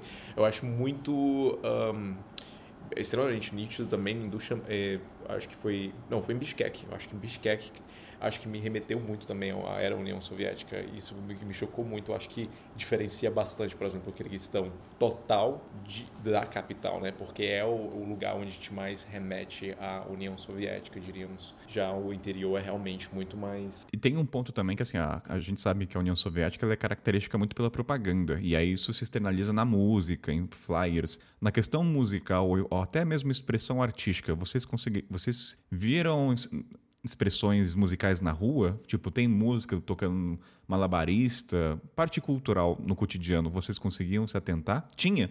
Tinha um cara fazendo mágica, sei lá, circo. Acho que eu vi no Cazaquistão só aquele instrumento típico, acho que é dombra o nome, que é como se fosse um violãozinho de corda branco, assim. Eu vi umas pessoas no centro de Almaty, acho que tocando, mas não teve muita demonstração, assim. Acho que até na parte soviética, ou pelo menos assim, historicamente, assim, a demonstração de cultura não é uma coisa tão vistosa, a não ser é. com o intuito da propaganda. Né? Eu acho que no, quando a gente for gravar dos países, a gente vai abordar os lugares que vocês foram, lugar de música, de show, né? Ainda mais perguntando no espaço público sim, mesmo. Sim. E outra coisa assim de influência, bom, eu acabei não indo nessas regiões, mas o, o Cazaquistão, por exemplo, eles tinham os campos de, de concentração de trabalho do regime soviético, eram em regiões do, do Cazaquistão, e o Cazaquistão, eu não sei uh, qual parte do deserto ali, mas foi o maior campo de testes de bombas nucleares da União Soviética, é dentro do Cazaquistão. Mais de 400 bombas foram estouradas ali. Então, era, era um campo, sei lá, era o playground ali da Rússia, talvez, em certas atividades. Até, som, até somando tem no Netflix, né, a, a série, né, Turismo Macabro. Deixar o link no episódio que agrega também para quem quiser ouvir. Eu acho que, na, é, enfim, eu acho que na culinária também, né? Você vê ali, por exemplo, você encontra muitos restaurantes onde você vê a que não é assim apenas o, char, o shashlik, né? Que é realmente muito ali na Ásia Central, no Cáucaso, mas também você vê o olivier, que é uma salada muito típica russa né, na culinária, também ali do, do Uzbequistão, ou então você também encontra no, uhum. no, no, no Tajiquistão. Desculpa a minha ignorância, mas eu entendi então que o Olivier é uma representação soviética da culinária? Eu não sei. Não, né? eu acredito que, é, que liga muito, uh, ainda assim, porque é muito típica russa, né? Claro. Ah, tá, entendi. Como você falou, como você falou que se tá, entendi, entendi, apenas arquitetura, ou então culinária, ou então dança. É, tem, cara, poderia continuar esse programa muito tempo, perguntar até da identidade desses países depois da, que acabou a União, mas esse é um para outros programas, senão a gente vai ficar aqui quatro horas e a Carla vai me matar, porque sempre ela tá aqui com programas longos. Já, não, Carla, calma, Carla. Prometo que um dia você vai estar numa pauta que vai ser uma horinha. Vá pro Tivupt, tá bom? Pra não pegar. Senão a cara nunca, nunca mais, mais participa. acredito no Kainan. Eu acho que ah, não. Se chamar a Carla para pauta de casamentos, só o que ela tem a falar já são umas 5 horas, né? Gente, não é, não é pra tanto. Então, né, cara, eu juro por Deus, cara, eu te prometo que é só com você que acontece isso. Programas não ficam longos, é. Ela não acredita mais você. Gente, será que eu falo demais? Então, eu tenho, eu tenho que. Como é que eu faço para ganhar essa confiança? É. é foda, né? Tipo assim, para ganhar vai demorar um ano, para perder basta uma gravação, fodeu, entende? É tipo isso. Eu começo a ficar preocupada, porque agora quando eu estiver na pauta, as pessoas não vão querer participar, eu acho, né? Ah, não, quando é com a Carla, demora muito. Poxa, poxa, não, Kainan, fica não, é pra mais próxima. com você, entendeu? Eu, eu tô de boa, eu posso ficar aqui um tempão. Eu fico mais preocupado com você. Falei, caramba, Kainan, quase três horas, vou te matar, meu tempo. Mas pensa que tá eternizado isso aqui, daqui dez anos você vai ouvir o que você falou, entendeu? Aí enfim, eu acho que a gente deu mais alguma coisa que vocês querem falar. Eu posso já chamar pro Jabá. Acho que pra introdução tá bom. Tomate, você, fa, fa, duas honras, chama o Jabá aí, vai. Olha lá, hein, que honra. Depois de várias participações aqui, então. É que agora carimbou, entendeu? Preencheu a lista de carimbos também. você ganhou o prêmio de chamar o Jabá. Então vamos lá, depois de, depois de fazer essa bela introdução à Ásia Central, espero que tenhamos motivado os ouvintes a a ver novos lugares. É, eu, eu me despeço aí, é bom participar novamente. Eu sou Guilherme Tomate, é, Campo de Gelo nas redes sociais. Estou é, um pouco parado nas redes sociais, mas é, se vocês forem lá, vocês vão encontrar várias fotos da, da Ásia Central. É um lugar que realmente me marcou e espero que as pessoas tenham oportunidade de passar por lá também. E vou passar aí, Carla, se faça seu jabá, cara. Venda, venda seu pão aí, venda seu, seu convite de, de casamento. Quem quiser me mandar um pedido de casamento, meu Instagram fica sei contei. Não, gente, brincadeiras à parte. É... Pô, espero que vocês tenham curtido muito. Eu, como mulher, principalmente para as mulheres que estão aqui acompanhando, não tenham medo, quebrem esse preconceito, viajem para a Ásia Central, homens, mulheres. Eu fiz essa trip sozinha, eu passei por Tajiquistão, Uzbequistão, Cazaquistão e só faltou Kirguistão. É, foi incrível. Meu Insta, meu blog, eu fui, gostei, contei, tô lá trampando nisso desde 2013, sou nômade há uns seis anos mais ou menos. E é isso, Kainan, obrigada por mais uma vez estar por aqui nessa pauta infinita. A gente começa a falar das viagens e não quer parar nunca mais. Mas é um prazerzão estar aqui. Curto muito, obrigada. E Caleb, Caleb, quem é você na fila do Clove?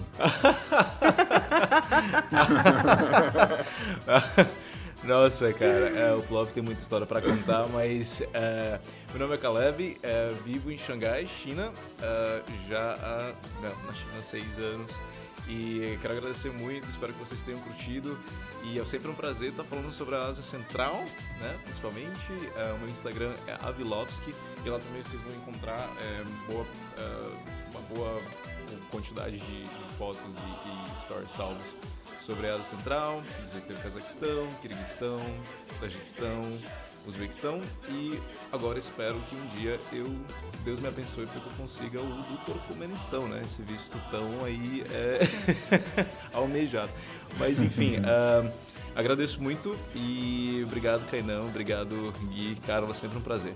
E eu acho que para encerrar, Tomate, acho que eu posso Uma coisa eu tenho certeza que os ouvintes vão sair desse programa. Eles vão saber o que é Turcomenistão, que referiu a Coreia do Norte, ah, é fechado. Kirguistão, vão lembrar do sequestro, mas vão lembrar das coisas boas e talvez do Bequistão do calor, né? E do aeroporto e do trem. Então acho que pelo menos três países as pessoas vão fixar na cabeça, entendeu? Mas eu acho que já é um bom começo. Então tô feliz. E depois a gente vai falar dos países. Então obrigado, Calé, obrigado, Carla, obrigado, Tomate. A gente se vê na Valeu, próxima. valeu, galera. Valeu, valeu, galera. Valeu.